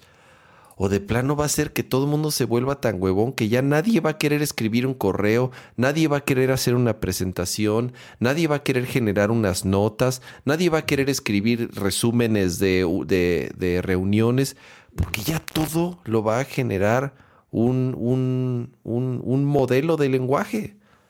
Claro. Sí, o sea, es el punto de, ok, esto está ayudando a que hagamos más o que tengamos que desarrollar la habilidad de, oye, si ya tenemos esta herramienta todo mundo, es, vamos a tener que entrenar a ver quién, o sea, en vez de ah, oye, tengo mi certificación en, en Excel de todo Godín. Es de, las fórmulas, Pato. ¿Viste lo de la? A ver. Sí, parte de lo de Bard. Este sí tiene 20 lenguajes de programación, pero también tiene soporte de eh, fórmulas de Google Sheets. Entonces, todas esas fórmulas de Excel que muchos se complican la existencia por buscar cuál es la fórmula correcta y cómo hacerla. Ok, Bart, le puedes preguntar, güey, necesito hacer esto en lenguaje normal y te lo hace. Y te lo, y, te, eso está te va a decir, ah, es una sugerencia. Está muy chingón. Eso, eso yo sí lo quiero, güey. O sea, yo sí pues quiero. Yo, yo, soy el peor del mundo. Ya se, ya se descompuso mi. Ya se descompuso mi. ¿Tu Stream Deck? Mi Stream Deck, güey, ya, ya no está cambiando las escenas. Ya las voy a tener que cambiar eh, No, pon a manita. clic. Ponle cuita a Stream Deck y ábrelo otra vez. Usualmente eso soluciona las cosas. Pero bueno. Pues sí, yo creo que sí voy a hacer eso. De repente se cuatrapea el, como el codec de video. Pero, entonces, sí, entonces eso ya lo vimos en lo más godín de la vida misma, al menos del lado de Google, en Docs, en Sheets y en, las presentaciones. Eh, generación de imagen, pues sí, es un poquito más creativo con el lado que justamente le preocupaba más a Kama. Y del lado social, eh, funciona de manera similar ambos en correo y con mensajes, porque en correo tú le puedes decir de, oye, me llegó este correo de un recibo de un vuelo, pero me quiero quejar como Karen y quiero que me den el reembolso completo. en vez de que yo lo escriba, nada más le pones, escríbelo por mí. Y escribe la respuesta solo. Oye, lo hiciste muy cortito. Opciones, expandir. Y ya le echa más choro. O al revés, de oye, quiero que lo hagas más cortito. Ya lo haces más cortito. Oye, ponlo menos agresivo, ponlo más cordial o más gracioso, como tú quieras modificarlo. Y las puedes modificar las veces que quieras. Igual con los mensajes. Eh, tiene ya los Smart Replies, ya lo tienen en algunas aplicaciones que seguramente les da algunas sugerencias de oye, ah, jajaja, ja, ja, ok, gracias, o alguna respuesta rápida. Eh, y también te da opciones ahora eh, con la ayuda de la inteligencia artificial. Oye, quiero una respuesta de emoción, una respuesta de tranquilo, una respuesta a la Shakespeare, porque por alguna razón es una opción eso. Este, entonces ahí lo pones muy este, novelesco la respuesta. Eh, y sí, todo eso es lo que parte va a estar integrado con BART. Y también algo interesante, todo es parte del proceso nuevo que tiene que se llama Palm 2, eh, que según ya está integrado en el BART que está ahorita libre, entonces es el que estamos usando. Es, es, como el engine, o sea, es como el... Ok. Entonces, en vez de ChatGPT 4.0, creo que es como se llama. Sí, es el este, modelo, pues. Correcto, es el modelo que tienen. Este, de hecho, la M es LM de Language Model al final. Este, y pues ya lo usan en BART. También va a funcionar eh, con detección de imágenes. Entonces yo le puedo decir, oye, esta foto de perritos que tengo aquí, necesito hacerle un post de Instagram. ¿Qué título le pongo? En vez de ponerle un quote inspiracional que nada que ver, es de, oye, tengo esta foto de perritos. Necesito hacerle un quote. ¿Qué hago?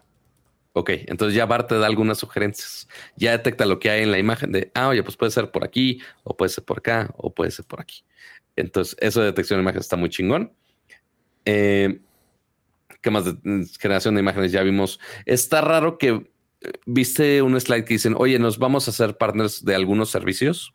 Ahorita mencionamos el de Firefly, que es el de Adobe, que ayuda a generar imágenes, pero también este, pusieron que van a estar eh, de partners con algunos otros socios, incluyendo Spotify, lo cual se me hizo muy extraño. sí había algunas marcas ahí de imágenes, no me acuerdo todas, pero también estaba Spotify. Entonces, ¿cómo se va a integrar AI en otros servicios?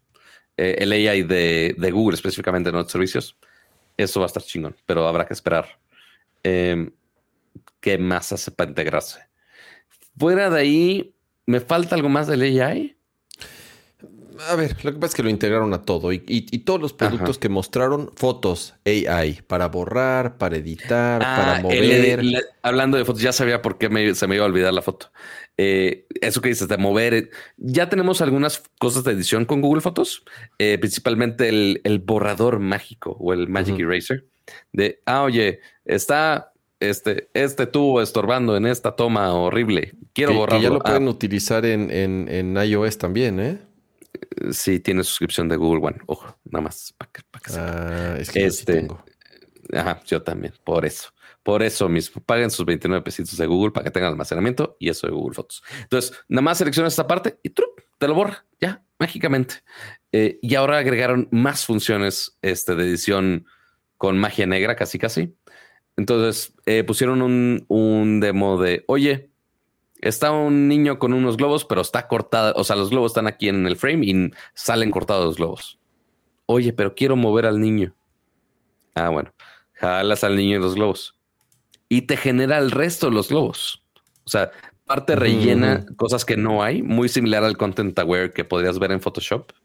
Eh, o también puede hacer modificaciones de, güey, tomé la foto, pero el cielo estaba muy nublado. Ah, bueno, déjate cambiar el cielo. Cambia el cielo.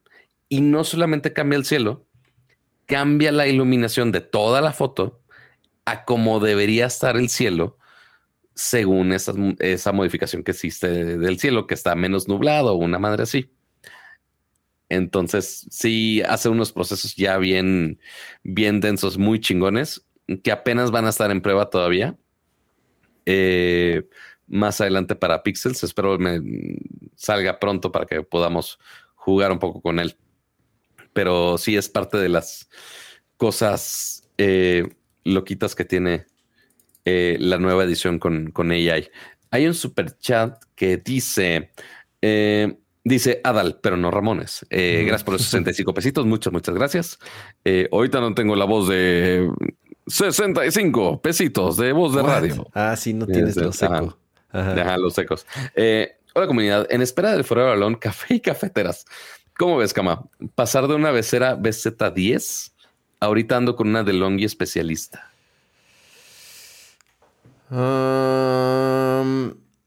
Es más bonita la becera, es italiana, tiene mejores materiales, tiene mejores acabados, pero a nivel tecnológico, creo que son similares, o sea, no es, no es dual boiler.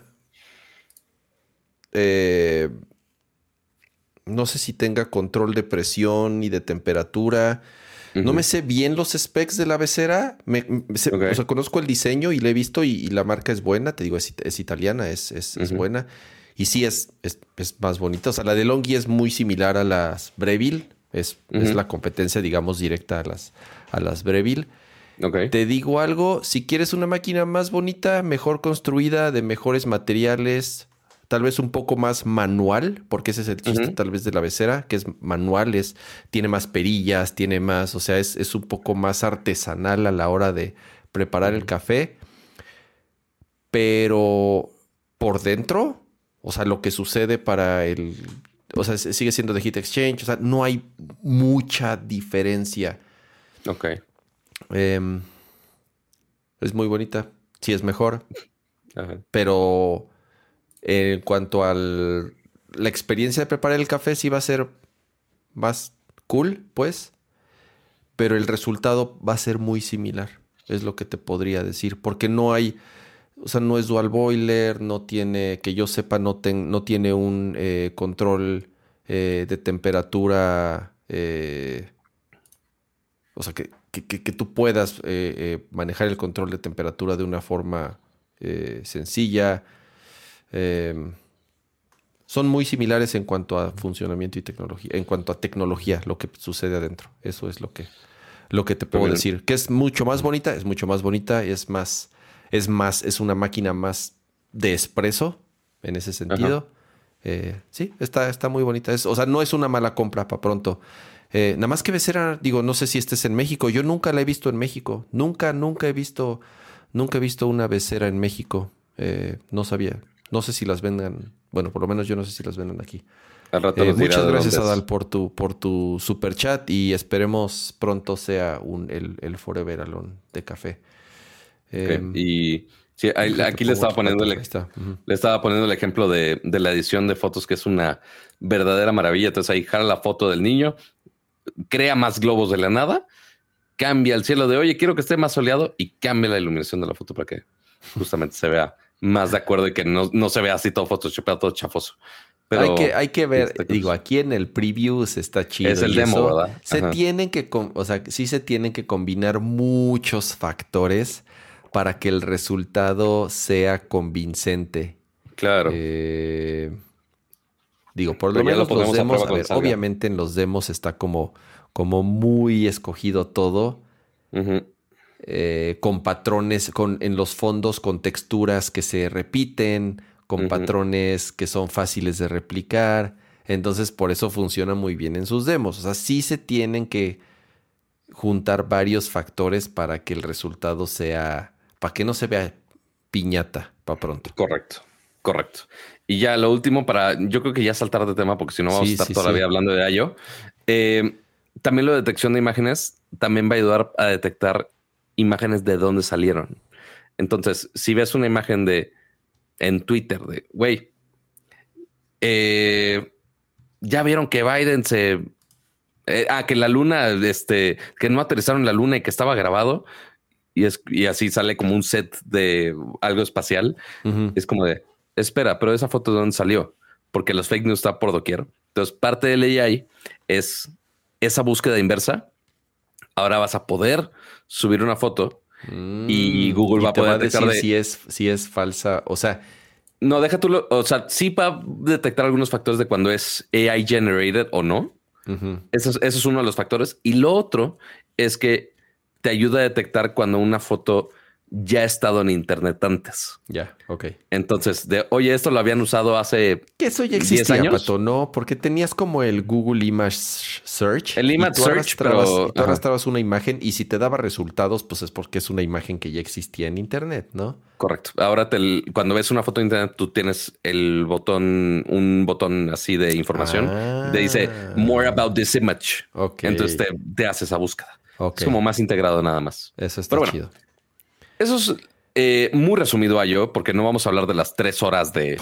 del- Muy de la yo. resumido, Pato. Llevamos una hora 23 minutos de programa. Shh, Tú coopera conmigo, cama. Pero hablamos de sismos y muchas cosas. Este, a ver, esto es para cama, yo creo. Para antes de pasar al siguiente tema. ¿Qué recom- ah, Octavio Reséndiz, muchísimas gracias por ese super chat. ¿Qué recomiendan para oficina? ¿Era 100 o HomePod 2? Échate Era 100, el, ¿no? Échate el, el, el- Ah, era 100, no 300. Te Sí, no, digo 300. algo, Octavio. No he utilizado una era 100. No tengo una era 100. Te soy honesto, yo creo que un HomePod 2... Estoy casi seguro que un HomePod 2 va a sonar mejor que una era 100.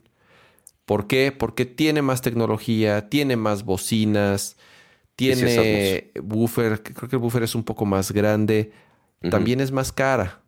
O sea, sí es un poco más cara. O dos HomePods mini. Mm. ¿Sabes qué, ¿Sabes qué me preocupa de esa pregunta? Mm. Eh, como esa oficina va a estar compartida, seguramente. O sea, oficina tu casa o oficina, Tu estudio. este, oficina con varias gente o oficina tuya. Ah, Exacto, este, sí, es importante. Sí, porque si es nada más una persona, ok, tu cuenta personal, pues la puedes poner, no hay tanto pedo. Pero si es un HomePod en un ambiente compartido y que todo el mundo le quiera meter su cuenta, va a ser un pedo. Bueno, ambas creo que va a ser un pedo. Este, Bueno, pero la ventaja de la fácil- era 100 es que tiene. Bluetooth. Exacto, justo. Creo que por eso me iría, en ese caso, me iría por, por era siempre igual. Ahorita que nos explique si es el caso o no. Eh, ok, pues bueno, muchas gracias por ese super chat. Siguiente tema. Ah, a ver. Ya, ya, hemos- ya hacemos el merch de tecnología y videojuegos, ¿no? Pu- Yo creo que, yo creo que sí. Eh, a ver, esta, este, digo, algo, algo así que tú digas, quiero destacar de esta, de esta, de, del evento que fuiste de Xiaomi. Algo así que digas, esto, esto, si quiero hablar de eso o Nel. lo único interesante, o sea, así un gran paréntesis del, del evento de Xiaomi. Eh, o sea, nada más para que se den una idea, o sea, sí hicieron su gran evento que yo no sabía que era regional, trajeron gente de, de otros países para acá para visitar todo el asunto. Eh, y pues sí, eh, mostraron todos los gadgets de su ecosistema que quieren empujar estos meses. Y son demasiados, güey. O sea, nos dieron como un mapita de Disney, así de, miren, en estos cuartos pueden este, probar estos gadgets. Eran 59 gadgets, 59. Fue de, ni de pedo voy a ver todos, güey. no. mames. O sea, sí el scooter nuevo con suspensión, que llega hasta 70 kilómetros en una carga, cool, chido, 26 mil pesitos. Eh, precio especial de 18 mil a no sé cuántos días de, en México. Pero eh, que si purificadores, que si gadgets para perros, este, que si relojes, eh, los audífonos premium que tienen, ya lo puse todo eso, en historia y en Twitter, por si lo quieren ver ya más a detalle. que el scooter de 500 pesos se le fue un, precio que no debía haber estado en la presentación, se les fue el pedo. pero lo que sí llamó la atención es que, y sí me sorprendió bastante, es que Xiaomi oficialmente ya va a traer a México sus teles. Justo hace algunas semanas hablábamos. Ni sabía que tenían teles. Ni sabías que tenían teles, exacto. Ya es tanto el fregado ecosistema de los chinos, especialmente de Xiaomi, eh, que es, difícil realmente seguir la pista todo. Em, justamente eh, ya Xiaomi ya tenía teles desde hace rato, eh, pero ahora pues ya las vende oficialmente en México y en algunas partes de Latinoamérica. Van a traer dos modelos principalmente. Hay una con QLED, de hecho, que va a empezar en Perú, todavía no está en México. Y la otra es otra serie eh, un poquito más asequible, eh, que sí, 4K y con Google este, TV, o sea, una experiencia bastante completa. Y algo curioso es que están hechas en México también. Este, entonces, o sea, está, está México aparentemente muy involucrado en todo esto. Pantallas desde muy similar a lo que está desplegando Amazon con su serie. No dijeron quién hace los paneles, ¿verdad? No, no dijeron quién hace los paneles, por supuesto que no. Este, pero eh, igual 4K con Google Assistant, empezando, ah, pero lo, decía, lo que decía es que similar a Amazon, empezando con eh, tamaños de 32 pulgadas, después 40 pulgadas, después a las 50 y hasta 55 pulgadas. Eh, a precios bastante eh, accesibles. No me sé los precios ahorita de, de super memoria, ahorita les digo. y le repito, la, los modelos QLED todavía no llegan a México. Sí van a llegar, pero no nos dijeron exactamente cuándo. Este, pero estaremos muy al pendiente al respecto. Eh, y este, algo que. Ah, mira, aquí están, justo, ya las encontré. Están desde los 6 mil pesos, el modelo de 32 pulgadas, 10 mil pesos el de 43, 12 mil el de 50 y 13 mil el de 55 pulgadas. Eh, pues obviamente ahí con su despliegue de tecnologías y demás. Entonces, el que Xiaomi traiga otra gama de productos el que esté compitiendo otra vez con todo el, todo otro ecosistema de teles y más con lo agresivo que llegó eh, las de Amazon, porque no son tan baratas como las de Amazon, pero obviamente cada uno tiene sus ventajas y desventajas. Eh, a algunos les gustará más el ecosistema de, Google y que puedas castear fácilmente las cosas. A algunos les gustará más Fire TV. Hay unas potas, pero bueno, ya en el mercado de teles, ya Xiaomi ya está metiendo su, su cuchara en México y aparte con pantallas hechas en México. Y ya todo lo demás, todo lo demás del evento de Xiaomi, porque realmente fue demasiado. Eh, ahí están mis historias y ahí están, ahí están los tweets. Eh, porque sí, sí es demasiado como para verlo aquí el día de hoy. Y más porque Gama quiere pasar a hablar de otro gadget que anunció más detalles el día de hoy.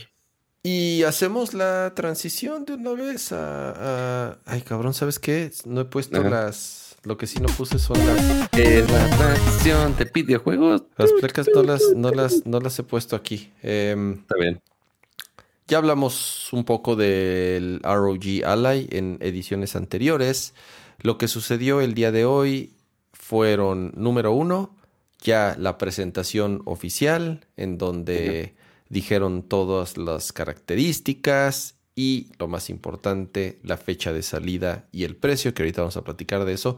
Y al mismo tiempo salieron reseñas, ya algunos medios tuvieron acceso al, modelo de producción, porque ya había algunos videos ahí con, con, eh, con algunos previos utilizando todavía una, un prototipo del ROG Ally. ¿De qué estamos hablando? Es de esta eh, consola portátil consola diagonal computadora portátil que fabrica eh, Asus, una compañía eh, china. ¿Son chinos? Yo creo que sí, creo que sí.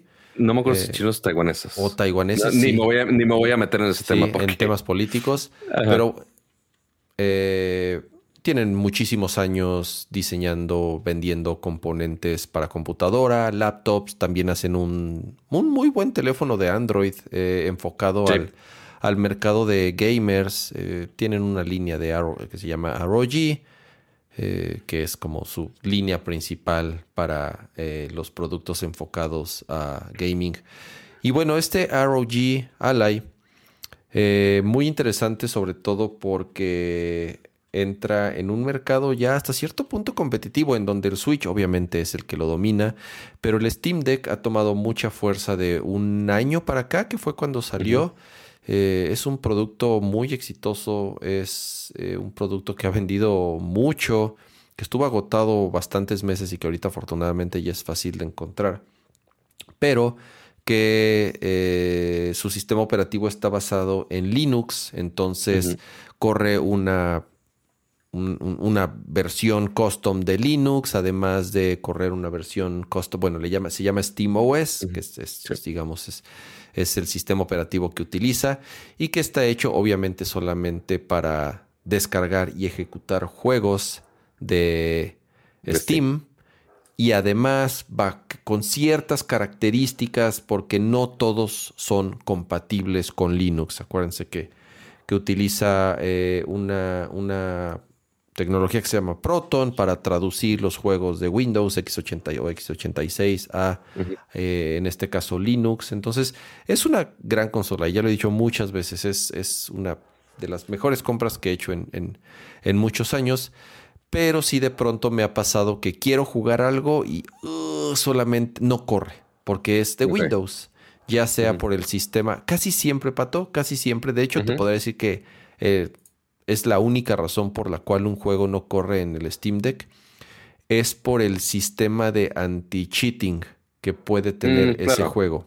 ¿no? O sea, los juegos competitivos, sobre todo, tienen eh, instalados sistemas para evitar tramposos. Esa es la realidad.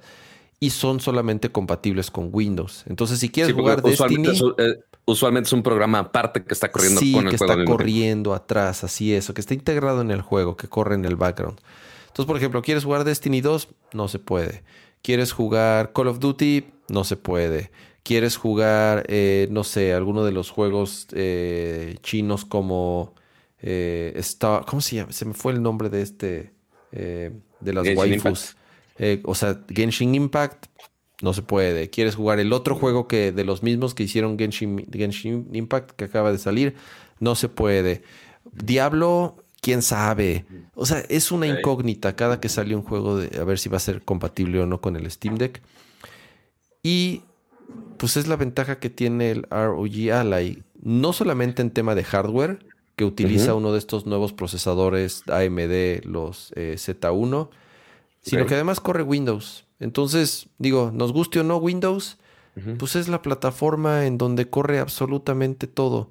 Todos los launchers, desde, desde Game Pass y Ultimate, al de Blizzard, al de Electronic Arts, al de Ubisoft, incluso Steam, todos se ejecutan en Windows. Entonces, es la gran ventaja que puede tener el ROG Ally sobre el Steam Deck, además de que sí es más poderoso, o sea, sí tiene un procesador mucho más nuevo. Entonces, eh, por eso a mí me llama mucho la atención. Ya hay reseñas, pueden ver ahí algunos videos. Tiene algunos problemas todavía en cuanto al software. Windows no es una plataforma muy amigable para utilizarlo en un dispositivo móvil. Es la gran diferencia que tiene el Steam Deck. SteamOS ya está muy pulido un año después. Ya, los, ya funciona muy bien. En cambio, este, ahorita te pongo aquí, aquí Pato, pues es Windows, full Windows. Y sí tiene ahí una aplicación que se llama eh, ROG Shield. ¿Cómo se llama? ¿Cómo se llama? Eh, no, Armory Crate se llama. Armory Crate, que Armory Crate ya existía en PC y se utiliza para eh, Pero este es el Special Edition, cama. Prender y apagar las luces especiales, las luces y el RGB de las computadoras. Para eso servía Armory Crate. Pero ahorita ya también lo utilizan para ejecutar los juegos y para controlar la consola y para cambiar algunos settings. Y ese es en donde las reseñas que yo leí todavía dicen que se siente un poco incompleto, un poco eh, que le falta pulir. Pero a ver, es el tipo de cosas que yo sé que en seis meses, siete meses, van a estar mejor. No es lo ideal comprar un hardware eh, basado en promesas o pensando que lo van a arreglar en futuros updates.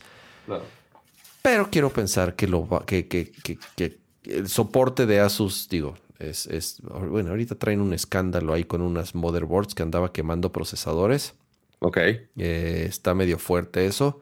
Entonces, digo, independientemente a eso, las reseñas muy bien hasta ahora.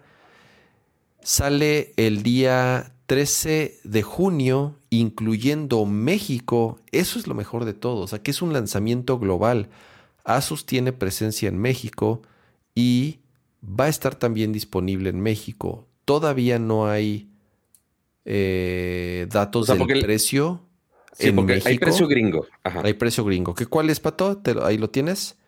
Eh, no dice aquí sucesivamente, ahorita lo pongo en la página de Best Buy. Son 699 dólares. Cuesta 700 dólares esta versión, que es la más, que es la versión ponchada, digamos.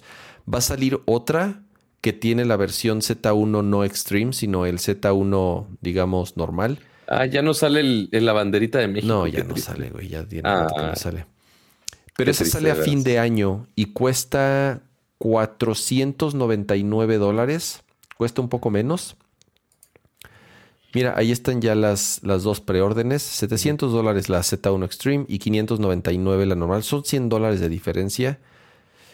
Ambas vienen con 512 gigabytes de disco duro, lo cual es...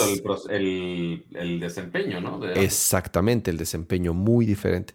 Eh, la pantalla 1080p, 120 Hz, Wi-Fi 6. Eh, te digo, en hardware es un brinco importante comparado con el Steam Deck. Está un poco la incógnita del tiempo que se tarde en optimizar Windows y la aplicación esta para poder eh, configurar y, ejecutar los juegos. La verdad, yo sí le tengo muchas ganas, yo sí lo quiero, yo sí me lo voy a comprar. Entonces, eh, ya estuvimos ahí en contacto con, con, con gente de Asus México. No hay, no podemos decir como nada oficial más que la fecha de salida sí es global, va a estar incluido, pero hasta ahorita no hay precios y no hay eh, una lista oficial de los retailers o tiendas que lo van a vender. Sí, porque también obviamente la duda aquí va a ser el stock, obviamente que vaya a tener este Asus en alrededor del mundo, al menos a nivel de Estados Unidos, pues sí, se aliaron con Best Buy para hacer esta eh, preórdenes y demás pero obviamente va a haber un chingo de gente que va a querer este dispositivo eh, y a nivel global va a haber pocas unidades, es muy posible. Entonces, pues sí va a tardar a que le llegue a manos de todos, creo yo. Así es. ahorita, em, si, me ves un poco despavorido y distraído, ¿qué pasó? Es porque estoy buscando un maldito adaptador de Ethernet. Ah. Eh, porque. ¿Estás por eh, Wi-Fi? No, yo no. Ah. Aquí no. Pero eh, no es porque me haya llegado un código misterioso hace algunos minutos. A ver, pero por mensaje, yo te digo si sirve. pero ese ya lo tienes, cama. No, mira, el, mensaje misterioso es. Miren, esperen, esperen, esperen. A ver, ¿qué vas a hacer? tengo. Esperen. Es este mensaje misterioso. Ok, muy bien, ya se está descargando. Pero el detalle es que dice 39 minutos. Ok. Es el detalle. Entonces, quiero ver si puedo apurar esto por Ethernet, conectándola al maldito Switch pero no, no encuentro mi adaptador de Ethernet así a la mano. Entonces creo que nos las vamos a pelar un poco. A, ver, y la otra pato es, muchos no lo quieren ver, prácticamente la mitad no lo quiere ver. Entonces tampoco quiero que lo pongamos y se vayan la mitad. Entonces, eh, vamos, quizá, vamos. Quizá nos funciona de eh, a nuestro favor. Así es. Eh, ahorita, ahorita, ahorita lo pensamos. Están ahí especulando del precio en el, en el chat. 20 mil, 30 mil, no, ni a madrazos 30 mil. 20 mil no lo creo. A ver, 700 dólares. El dólar está a 17 y cacho, 18 pesos, digamos. Estamos hablando que costaría unos 12 mil pesos más taxes. Ponle tú 13 mil pesos si te lo compras en Estados Unidos. En masiva más la... Da, ¿Qué costará aquí? ¿Unos 17? ¿La versión básica? No, la cara. La cara. Dijimos 700 dólares. Sí, yo creo que más o menos 18 o sea, si Cuesta más de 17 mil pesos ya se me hace medio una manchadez, la neta. Sí, ya arriba de eso podría ser así de, güey, pues, van a decir, con eso me compro una PC. Y pues sí, es una PC, pero pues igual van a decir, me compro una PC. Este, como con todo en la vida. Eh, sí, justamente el adaptar el precio siempre es lo difícil para, para diferentes encuesta, pero ¿cómo voy a poner una encuesta así de a ah, un peso, dos pesos, tres pesos? No, no, está, tan fácil. Supongo que se refiere a lo de Zelda. Ah, sí, lo de Zelda ahorita pongo, pongo Paul. Pero digo, en cuestión de tiempo, saludos, saludos, Ramón. Eh, 17500. Puta. Hartas opciones. Hartas 17500, sí es una lana. A ver, ¿cuánto sería así de cada modelo de la entrada y el, el, el Extreme? Creo que es Extreme, el, el procesador manchado. ¿Cómo se llama? Deberían de costar 14 y 16. ¿Cuánto, ¿Cuándo dirías tú que es un precio donde digo, no, güey, ya, ya no lo vale, no lo voy a comprar? 17 ya se me hace manchadón. O sea, 16. Ok. O sea, 17 lo compraría ya desesperado, pero sí, estaría, sí diría, chale, se mancharon. Ok. 16 se me hace razonable. Ok. Pero obviamente, si tienes oportunidad, siempre es lo mismo. Si tienes oportunidad de comprarlo en Estados Unidos, por el dólar como está ahorita, que son unos 12 mil, 13 mil pesos ya con los impuestos, puta, pues te lo compras en Estados Unidos, ¿no? No, y así como, como de repente hay cosas raras como de, ah, güey, sale mejor comprar un Switch de Zelda de Japón a que comprar la versión de México. O sea, claro, de repente esas, de repente cosas raras. Sí. Eh, si lo venden en Amazon Japón, pues lo pides a Amazon Japón. Pues sí. Si lo venden en AliExpress, pues lo compras en AliExpress. No le compré un device así de caro en AliExpress, pero, pero cada quien. Ya encontré mi adaptador de Ethernet. Muy bien, Pato, conecta. Pero ahora necesito un cable de Ethernet. porque no puedes conectarle a la compu. No, por favor, no. Ay, Dios mío. Pero a ver si se puede, amigos. A ver si lo puedo lograr. Espero sí. Pero sí, ahí voy. A ver, em, ¿Haces un mini Forever Alone mientras conecto esto por cinco segundos? Dale, y mientras veo aquí que... Ah, sí, tengo aquí un tema de Forever Alone. Muy bien. Muy bien, ahí vengo. Ahorita que te vamos a tener un juego que seguramente le vamos a dedicar muchísimas horas. Yo hice un mod a mis controles. Eh, como sabrán, los Joy-Con desgraciadamente sufren de algo llamado drift y es que después de cierto tiempo los joysticks se desgastan y empiezan a tener fallos en la sensibilidad y resulta que no estás tocando el Joy-Con, no estás tocando el control, pero igual se está moviendo el maldito mono en la pantalla, o sea, sigue mandando una señal como si estuvieras moviéndolo. Pierde sensibilidad, o sea, pierde, pierde precisión, y, a ver, es algo que todo mundo sabe y es algo que creo que todos los que han tenido un Switch, yo no conozco a nadie que tenga Switch y que no haya sufrido de drift en algún momento con alguno de sus Joy-Cons. Que lo use. A ver, porque alguien me puede decir, los míos funcionan. Pues sí, pero si no lo usas o lo usas muy poco, es un problema que, digo, Nintendo está al día y, está más que documentado. Y no es nada más un tema del, del de del Switch o de los Joy-Cons, todos los controles que utilizan esta tecnología, bueno, estos, estos joysticks, este tipo de, joysticks, van sufriendo desgastes. Y sí, eh, incluso un control de PlayStation, de Xbox, también puede sufrir de lo mismo. Pero en el Switch sí se adió de forma exagerada. O sea, de forma, yo, por lo menos yo puedo decirles que todos, todos, todos los Joy-Cons que tengo, todos han sufrido de, de, drifting y todos los he arreglado y por eso ya, o sea, no les miento, tengo bolsas, ¿dónde están? No sé en dónde las dejé, con, con, con repuestos de los joysticks y me he cansado de estarlos cambiando. ¿Qué es lo que yo hice? Salieron unos repuestos de una compañía que se llama Gulikit eh, que funcionan con una tecnología distinta. Es una tecnología que se llama HAL, H-A-L, HAL Effect. Y a diferencia de un joystick tradicional, estos funcionan con, con magnetismo. No es una membrana o no es algo que está rozando o se está desgastando para detectar la posición de la palanca, sino que son una tecnología diferente. Ah, mira, justamente Juango está diciendo, ¿qué opinas del reemplazo de los joysticks magnéticos? Bueno, yo ya lo hice.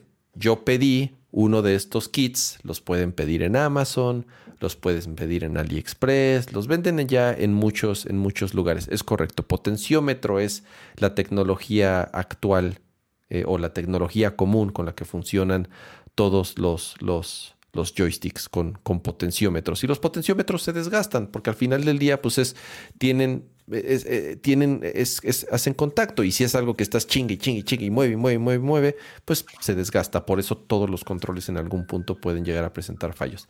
A ver, ya para no hacer tanto eh, show de esto, yo compré uno de estos kits de esta compañía que se llama Gulikit, ellos ya vendían joysticks similares para, para, para el Steam Deck, para que se los puedas cambiar a tu Steam Deck. Y lo que son es, lo que les decía, en vez de utilizar potenciómetros, utilizan imanes. Entonces, no hay, no hay contacto físico entre la palanca y los, y los, y los receptores y además de, además de que no sufren de ese desgaste, son estúpidamente precisos. Un potenciómetro tiene, tiene cierto margen de maniobra y por eso los tienes que estar calibrando porque no son muy precisos. En cambio, unos joysticks de tecnología HAL o HAL o Hall magnéticos son muy, muy precisos. O sea, el, el, el mínimo movimiento que puedas generar sobre la palanca lo va a detectar. Entonces tienes mucho mayor margen para, para poderlo calibrar a tu gusto, pero además de que sea, eh, esa es la palabra, más preciso, ya sea para un shooter, ya sea para un juego de plataformas, para lo que quieras. Entonces yo lo que hice fue comprar estos y a, mi, a mis, a mis eh, Joy-Cons, que son los que uso más ahorita, los de Splatoon, digo, yo ya tengo práctica, yo ya, había, yo ya he cambiado, no sé, o sea, eh, un par de docenas de veces las palancas a distintos joysticks, tanto míos como de conocidos, ya me los sé de memoria. Para mí me fue muy fácil abrirlos, e, es, tiene su truquito, es, son un poco delicados los joysticks, tienen ahí algunos ribbons muy pequeñitos que hay que ser cuidadosos a la hora de abrir, pero le cambié, o sea, le quité los que traen no estaban fallando porque pues mis, estos Joy-Con son, son relativamente nuevos. Pero dije, a ver, antes de que me fallen y además para probarlos, los cambié. Sí se sienten diferente, eso es, eso es, eso es algo que es importante decirlo. No, no para mal, tampoco para bien. O sea, simple y sencillamente se sienten distintos, pero te acostumbras rápido. Eh, y pues ya, ya, o sea, estoy garantizando que estos no me van a fallar. Estos pueden durarme años y años y años y años. Así le meta 200, 300 horas más a Monster Hunter o a Zelda o lo que sea. Pero esta tecnología de control no se desgasta y dura muchos, muchos años. Entonces, esa misma compañía también fabrica de esos joysticks para, para el Steam Deck y además ya dijeron que van a sacar para el control Elite de, bueno, no se llama Elite, ¿cómo se llama el control chingón de PlayStation 5? ¿Pato? El Edge, ¿no? Para el es el Edge Control. Así es, ven que, ven que el Edge tiene joysticks reemplazables. Ya dijeron que van a sacar ellos un kit para que puedas poner esos joysticks a el control Edge de PlayStation 5. Se llama Kit la compañía, es china. Eh, ellos fabricaban eh, ya reemplazos del, del, de los joysticks tradicionales de, para, para, varios, para varias marcas. Pero ya sacaron estos apenas para Switch. Tiene como mes y medio, dos meses que lo sacaron a la venta. Pasa el link del proveedor con quien lo compraste en Amazon México. A ver, déjenme ver si. Es que no me acuerdo si lo compré en Amazon o en. Eh... Yo ahorita me pasa el link y lo pongo como liga de afiliados. Eh, eh, Hall Effect. Aquí están, ya los tienen en Amazon México. Yo los había comprado, no me, porque yo cuando los compré fue así de el día que los anunciaron, ya me acordé. Los compré en una tienda gringa que distribuye cosas de Gully Kit y se las mandaron a un amigo y ya él me los mandó a mí, pero ya están en Amazon México. Te lo paso, pato. Ah, aquí está. Te lo paso por. Por el WhatsApp. Acá por el WhatsApp. Pato G7. Ahí está. Son esos. Eh, no son baratos. Cuestan 600 pesos. O sea, comparado con unos de o sea, de los normales que te cuestan ya 50 pesos. Entonces, pues sí son, sí son, sí son más caros estos electromagnéticos. Pero bueno, ya va a poner ahí el, el, el, link eh, Don Patricio. Ellos también venden un control que se llama King Kong. se, me, hace súper chafa el nombre. pero es como el control. Es lo padre de ese control es que es Bluetooth compatible con el Switch OLED. Se es igualito al control Pro de Switch pero es compatible. Al ser Bluetooth, pues lo puedes conectar a tu PC, a tu Mac, a tu teléfono, lo que sea. Y lo chingón de ese control es que ya tiene esos switches, esos Joy-Cons, esos, esos, esos joysticks integrados de, o sea, electromagnéticos. Em, yo le tengo ganas a uno de esos. Eh, le fue muy, muy bien en las reseñas. Entonces, eh, además se carga por USB-C y todo. O sea, está, está bien chingón el control. Dice que no abre. A ver. Si yo le doy ah, clic, a mí sí me abrió. Mejora tu navegador, chavo. Precio por DM. Precio, inbox. Precio inbox. Cuesta 614 pesos con 90 centavos. Eh, lo pueden pedir por por AliExpress. Que ya acuérdense que AliExpress ya manda en chinga. Eso sí. Eh, Malditos chinos piensan en todo de su logística. A ver, Guli Kit Hal. en AliExpress cuestan. Ay, güey, no me sale.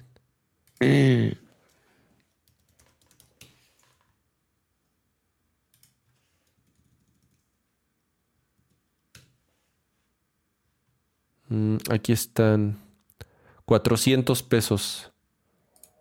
Cuestan un poco más baratos si los piden en, AliExpress. Bueno.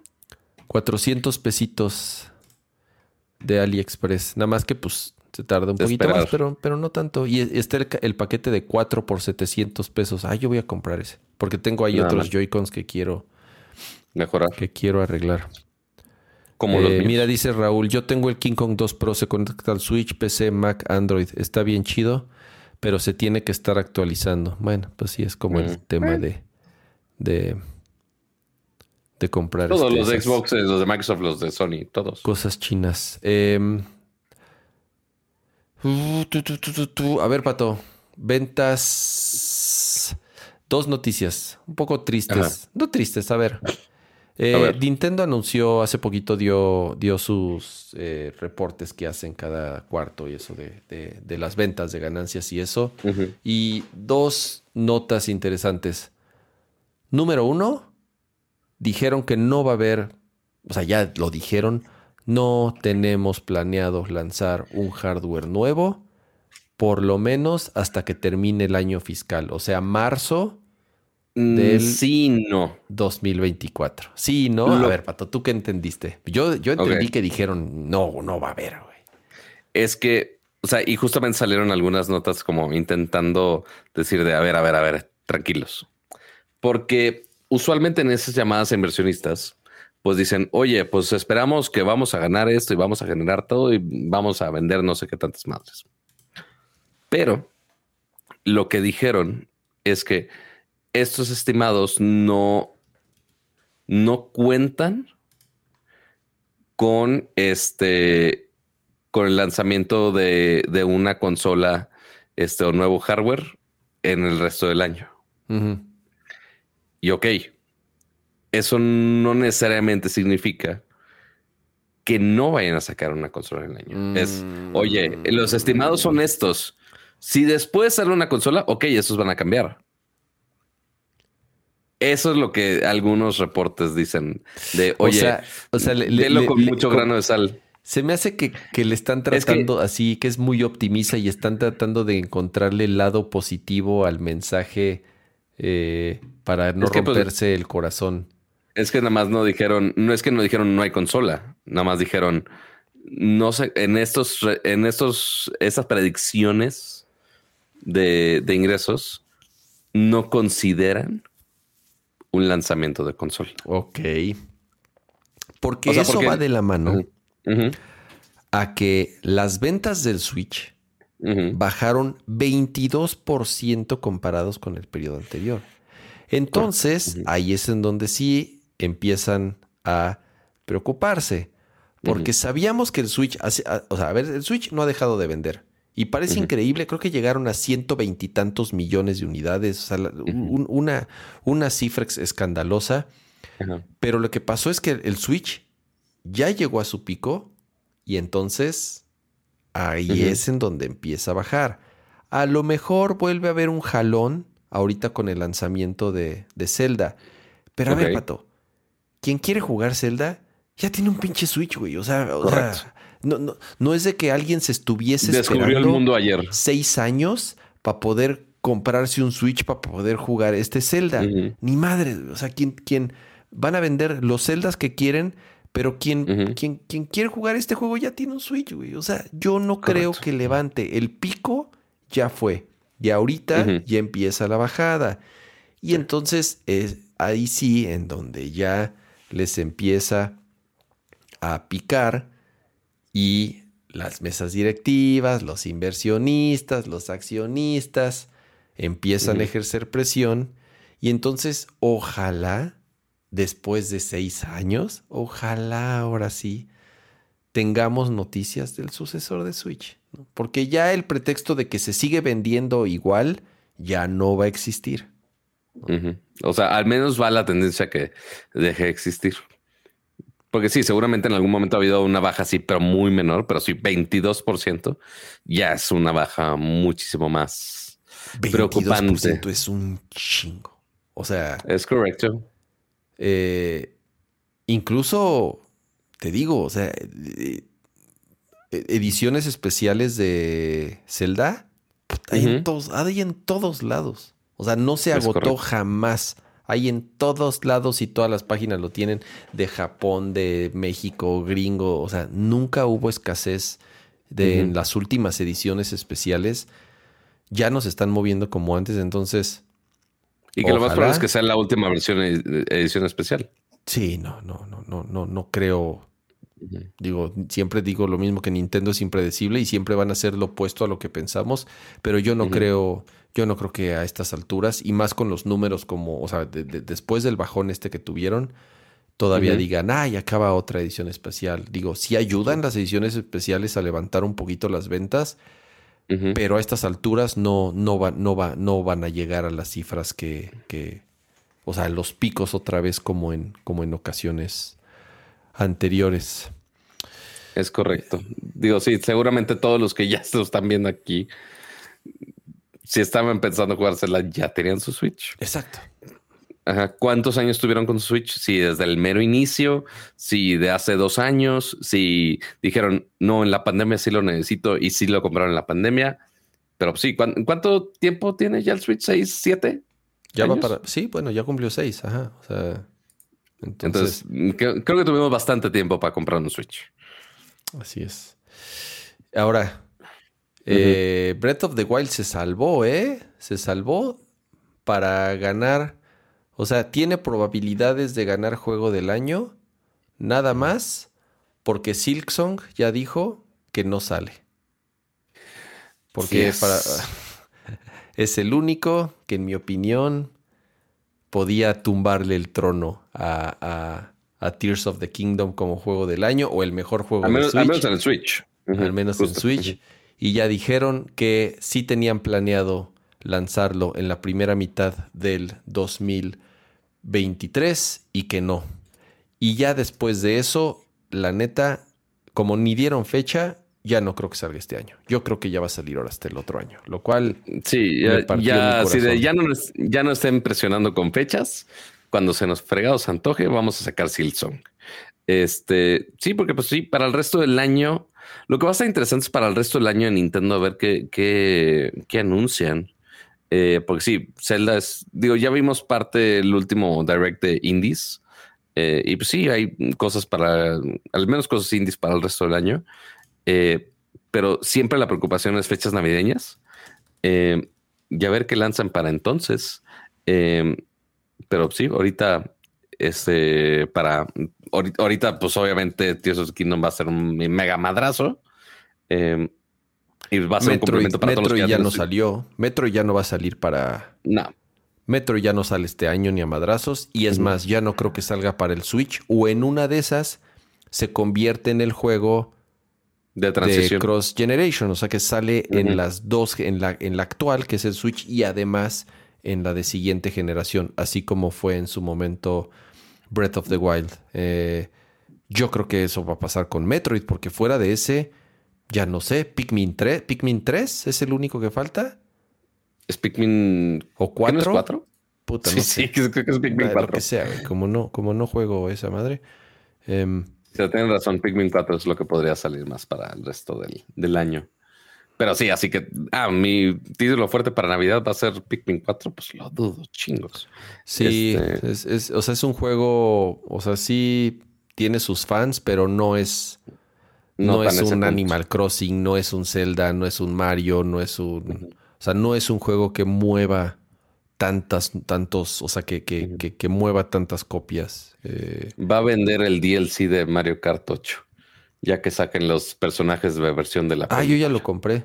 Yo ya por fin, después de apenas compré el, DLC? de Mario Kart 8.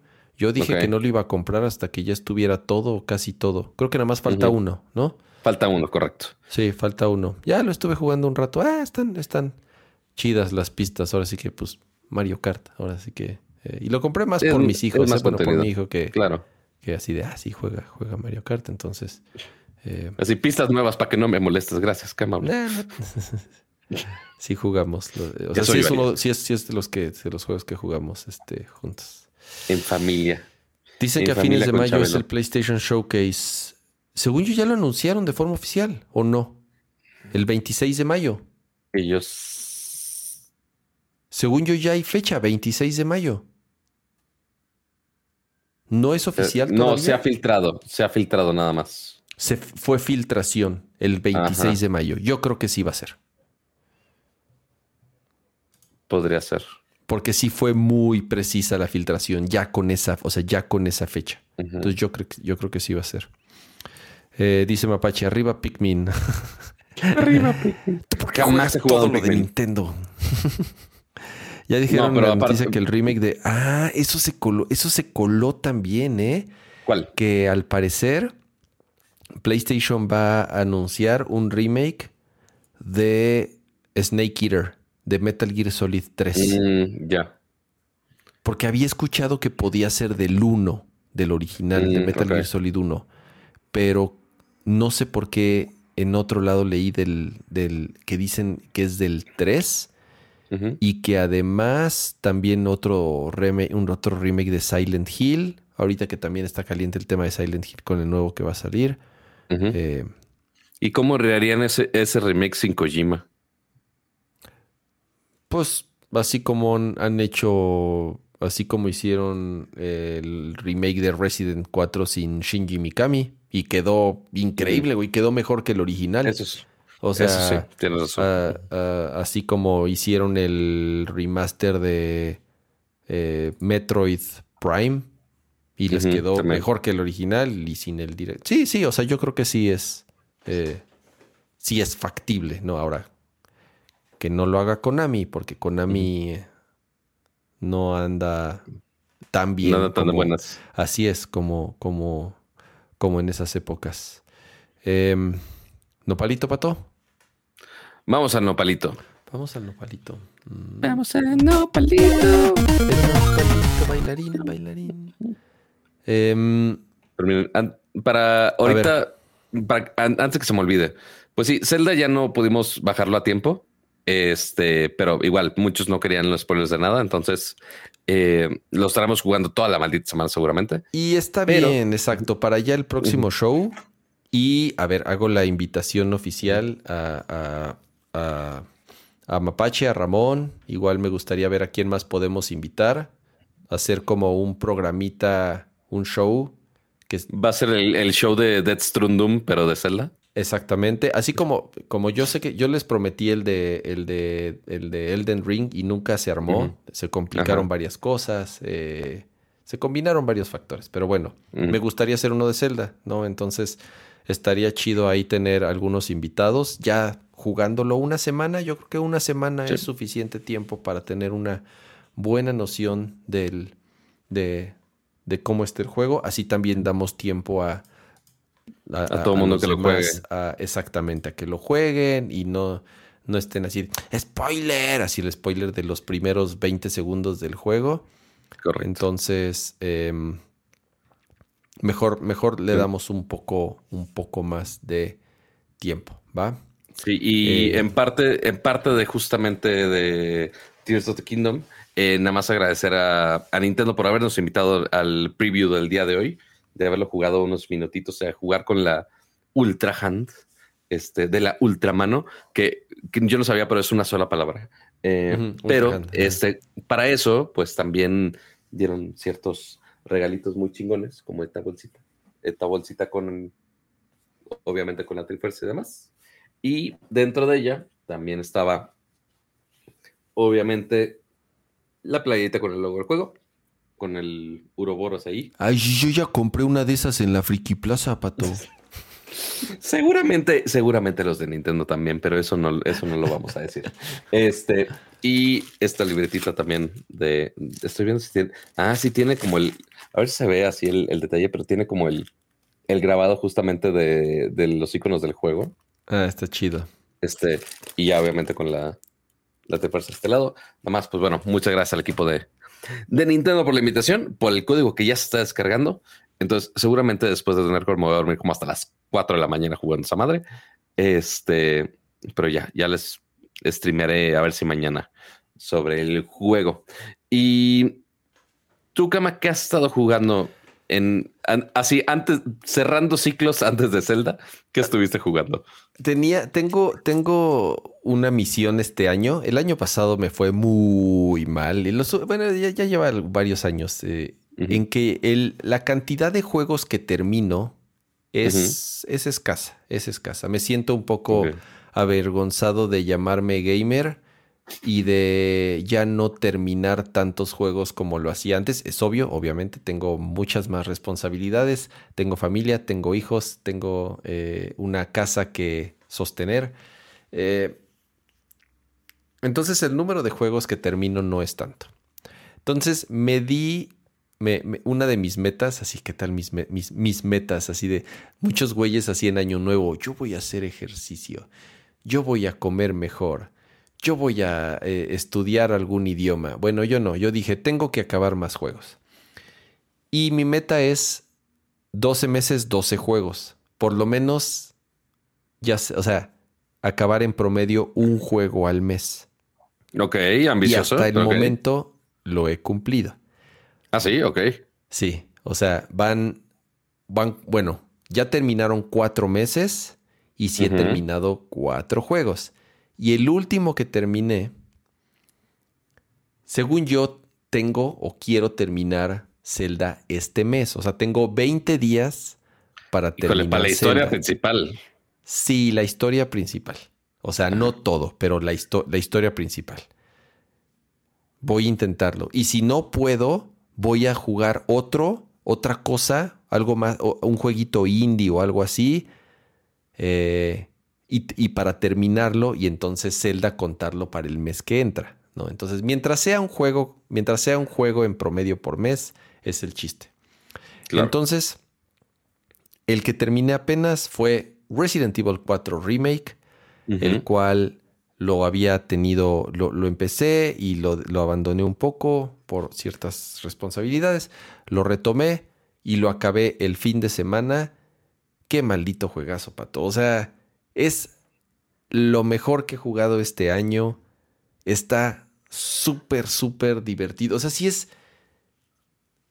Tiene todos los ingredientes de, de un, de un videojuego, eh, entre comillas, perfecto, en, en el sentido a que tiene mucha acción, no se toma en serio así solo, eh, eh, el gameplay se siente increíble, los gráficos se ven muy bien, es súper, no, no se siente lento o, o repetitivo en ningún... A mí, a mí es lo mejor que he jugado este año, me encantó, se los súper recomiendo. Eh, ya hasta le empecé a dar la segunda vuelta, o sea, lo terminé y de inmediato empecé el, modo, el, el modo como el, el más difícil, eh, pero ya con las armas que tienes.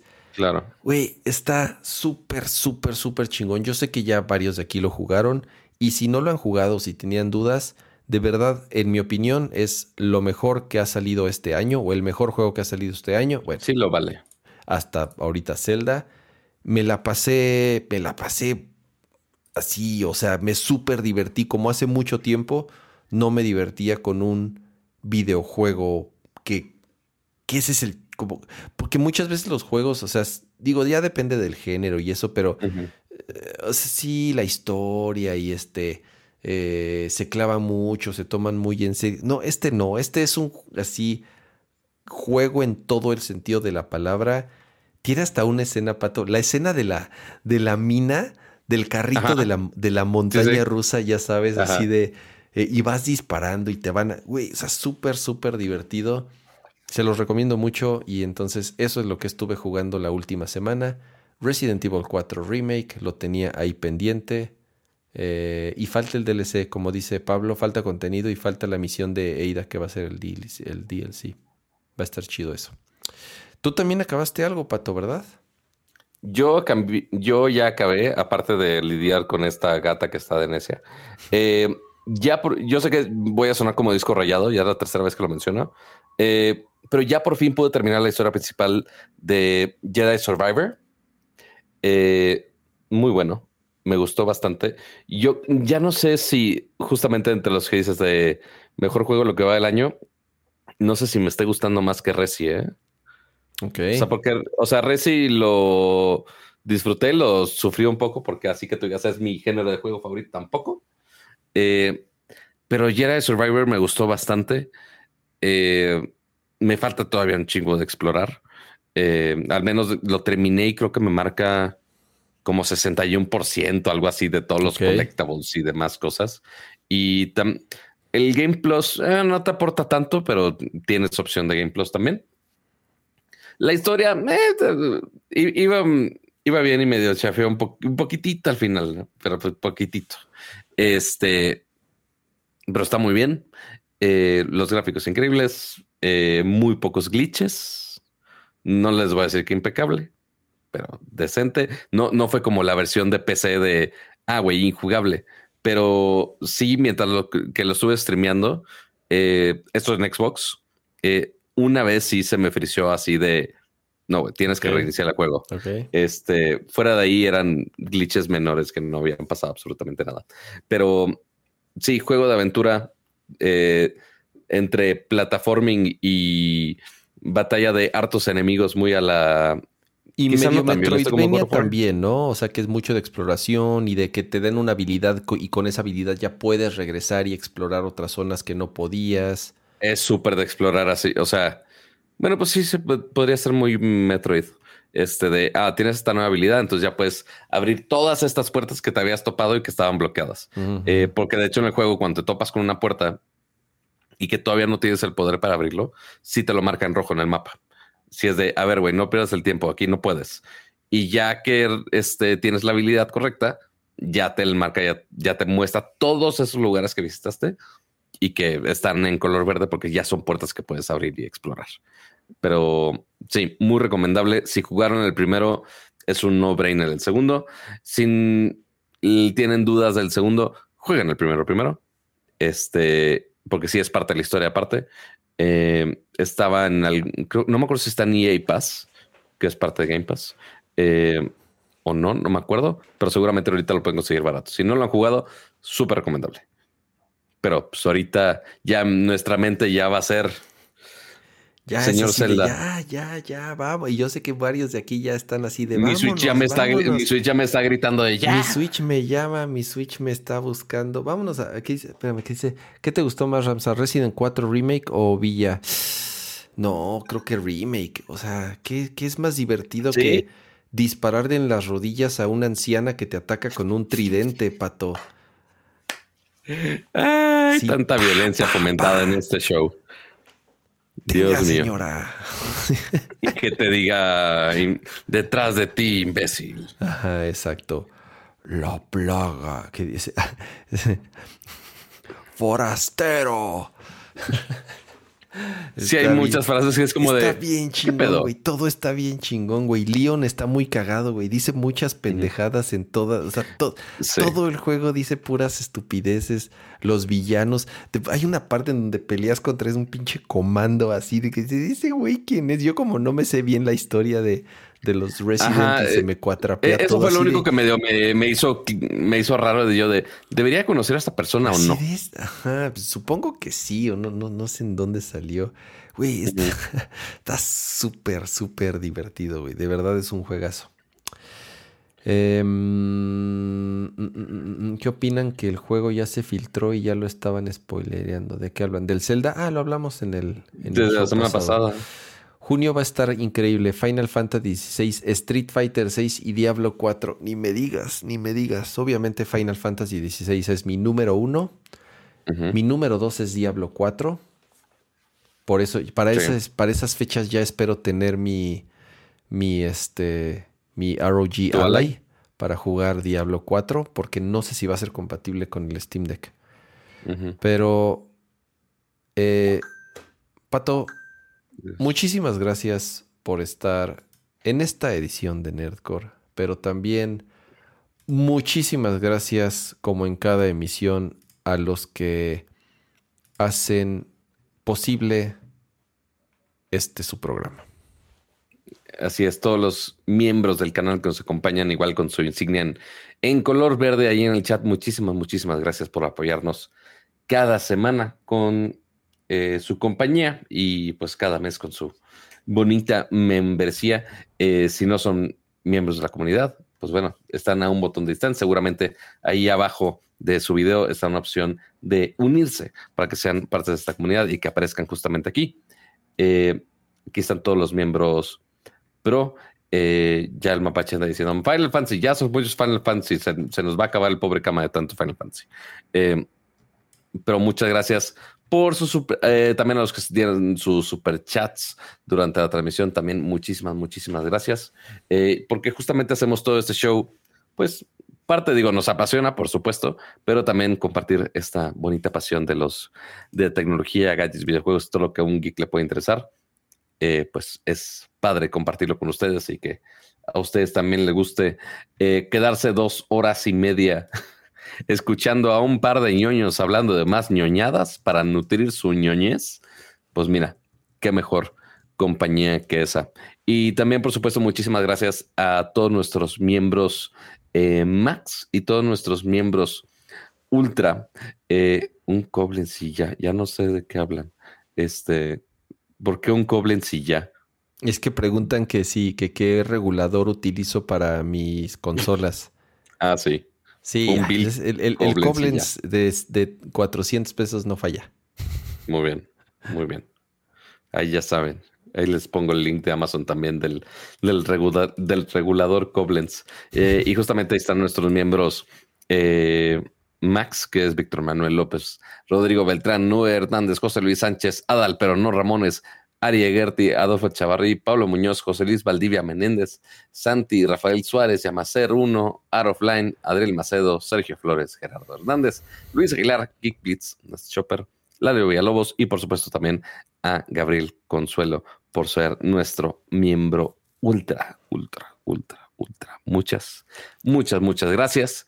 Y recuerden amigos, todos los jueves 9.30 de la noche estamos aquí en vivo. Si están viendo la repetición o están escuchando la versión de audio, recuerden que se están poniendo, se están perdiendo la bonita interacción que tenemos con el chat todos los jueves. Así que anoten los calendarios, digan a su asistente virtual de confianza que recuerde que tienen una bonita cita el siguiente jueves 9.30 de la noche aquí en youtube.com diagonal Nercor Podcast. Y bueno, eso es básicamente todo para el show del día de hoy. Ramsa, muchísimas gracias por estar el show del día de hoy y aguantar la tentación de mandar todo a LB. Me e queman los a jugarse dedos, pato, me queman los dedos. Mira, voy a, voy a poner así. ¿Dónde estoy ahorita?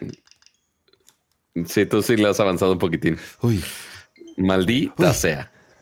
Llevo nada, pato. Llevo ya, me, ya me spoileaste todo. Adiós. Ya, no quiero nada. Spoiler, spoiler, mira. Ay. Em, no sé si voy a jugar. Tengo algo de sueño, pero gracias, pato. Gracias por esta, por acompañarme en esta edición más de Nerdcore Podcast.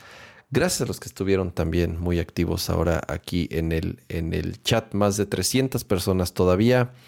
Y ya saben cómo apoyar este bonito proyecto. Número uno, con sus suscripciones. Es muy fácil suscribirse. Es un botoncito ahí en eh, abajo de su reproductor de YouTube. Tenemos tres diferentes membresías, precios muy accesibles o para todo, para todas las economías familiares. eh, y más, para los que se estuvieran comprando consolas edición especial. Así es. es, la, es, la, es la forma más sencilla en la que pueden eh, apoyar a Nerdcore. Obviamente también con sus superchats. Eh, nos encanta que nos escriban con sus preguntas, con sus... Em, eh, con algo, con saludos, ya saben ahí que, que, quieren que lo, que lo digamos mientras estamos aquí en vivo. Y la otra es eh, con sus likes, ya saben, dejen sus likes antes de, antes de despedirse, antes de cerrar la ventana, dejen un like aquí en, YouTube. Y una más que sí se las he comentado un par de veces. Eh, tenemos buena calificación en, en, Apple Podcast y en Google Podcast, que son las principales plataformas en las que nos descargan en audio pero casi no tenemos reseñas. Las últimas, las, las, últimas reseñas son todavía del año pasado. Muchas gracias a los que dejan sus reseñas. Muchas gracias a los que dejan ahí sus comentarios. Pero si tienen oportunidad, si se pueden dar un minutito de eh, meterse en su aplicación de podcast, ya sea Apple Podcast o Google Podcast o incluso Spotify, no es en la que más nos escuchan, es, Apple Podcast y Google Podcast, de dejar una reseña, dejarnos ahí su calificación, un mensaje, eso también nos ayuda muchísimo a que estas distintas plataformas promocionen el podcast, lo pongan ahí de pronto en, en los recomendados. Entonces, eso nos ayuda muchísimo, de verdad, si se pueden tomar uno o dos minutos ahí en dejar una micro reseña y una calificación del podcast. También eso nos ayuda muchísimo. Eh, y por lo mientras nos despedimos el día de hoy.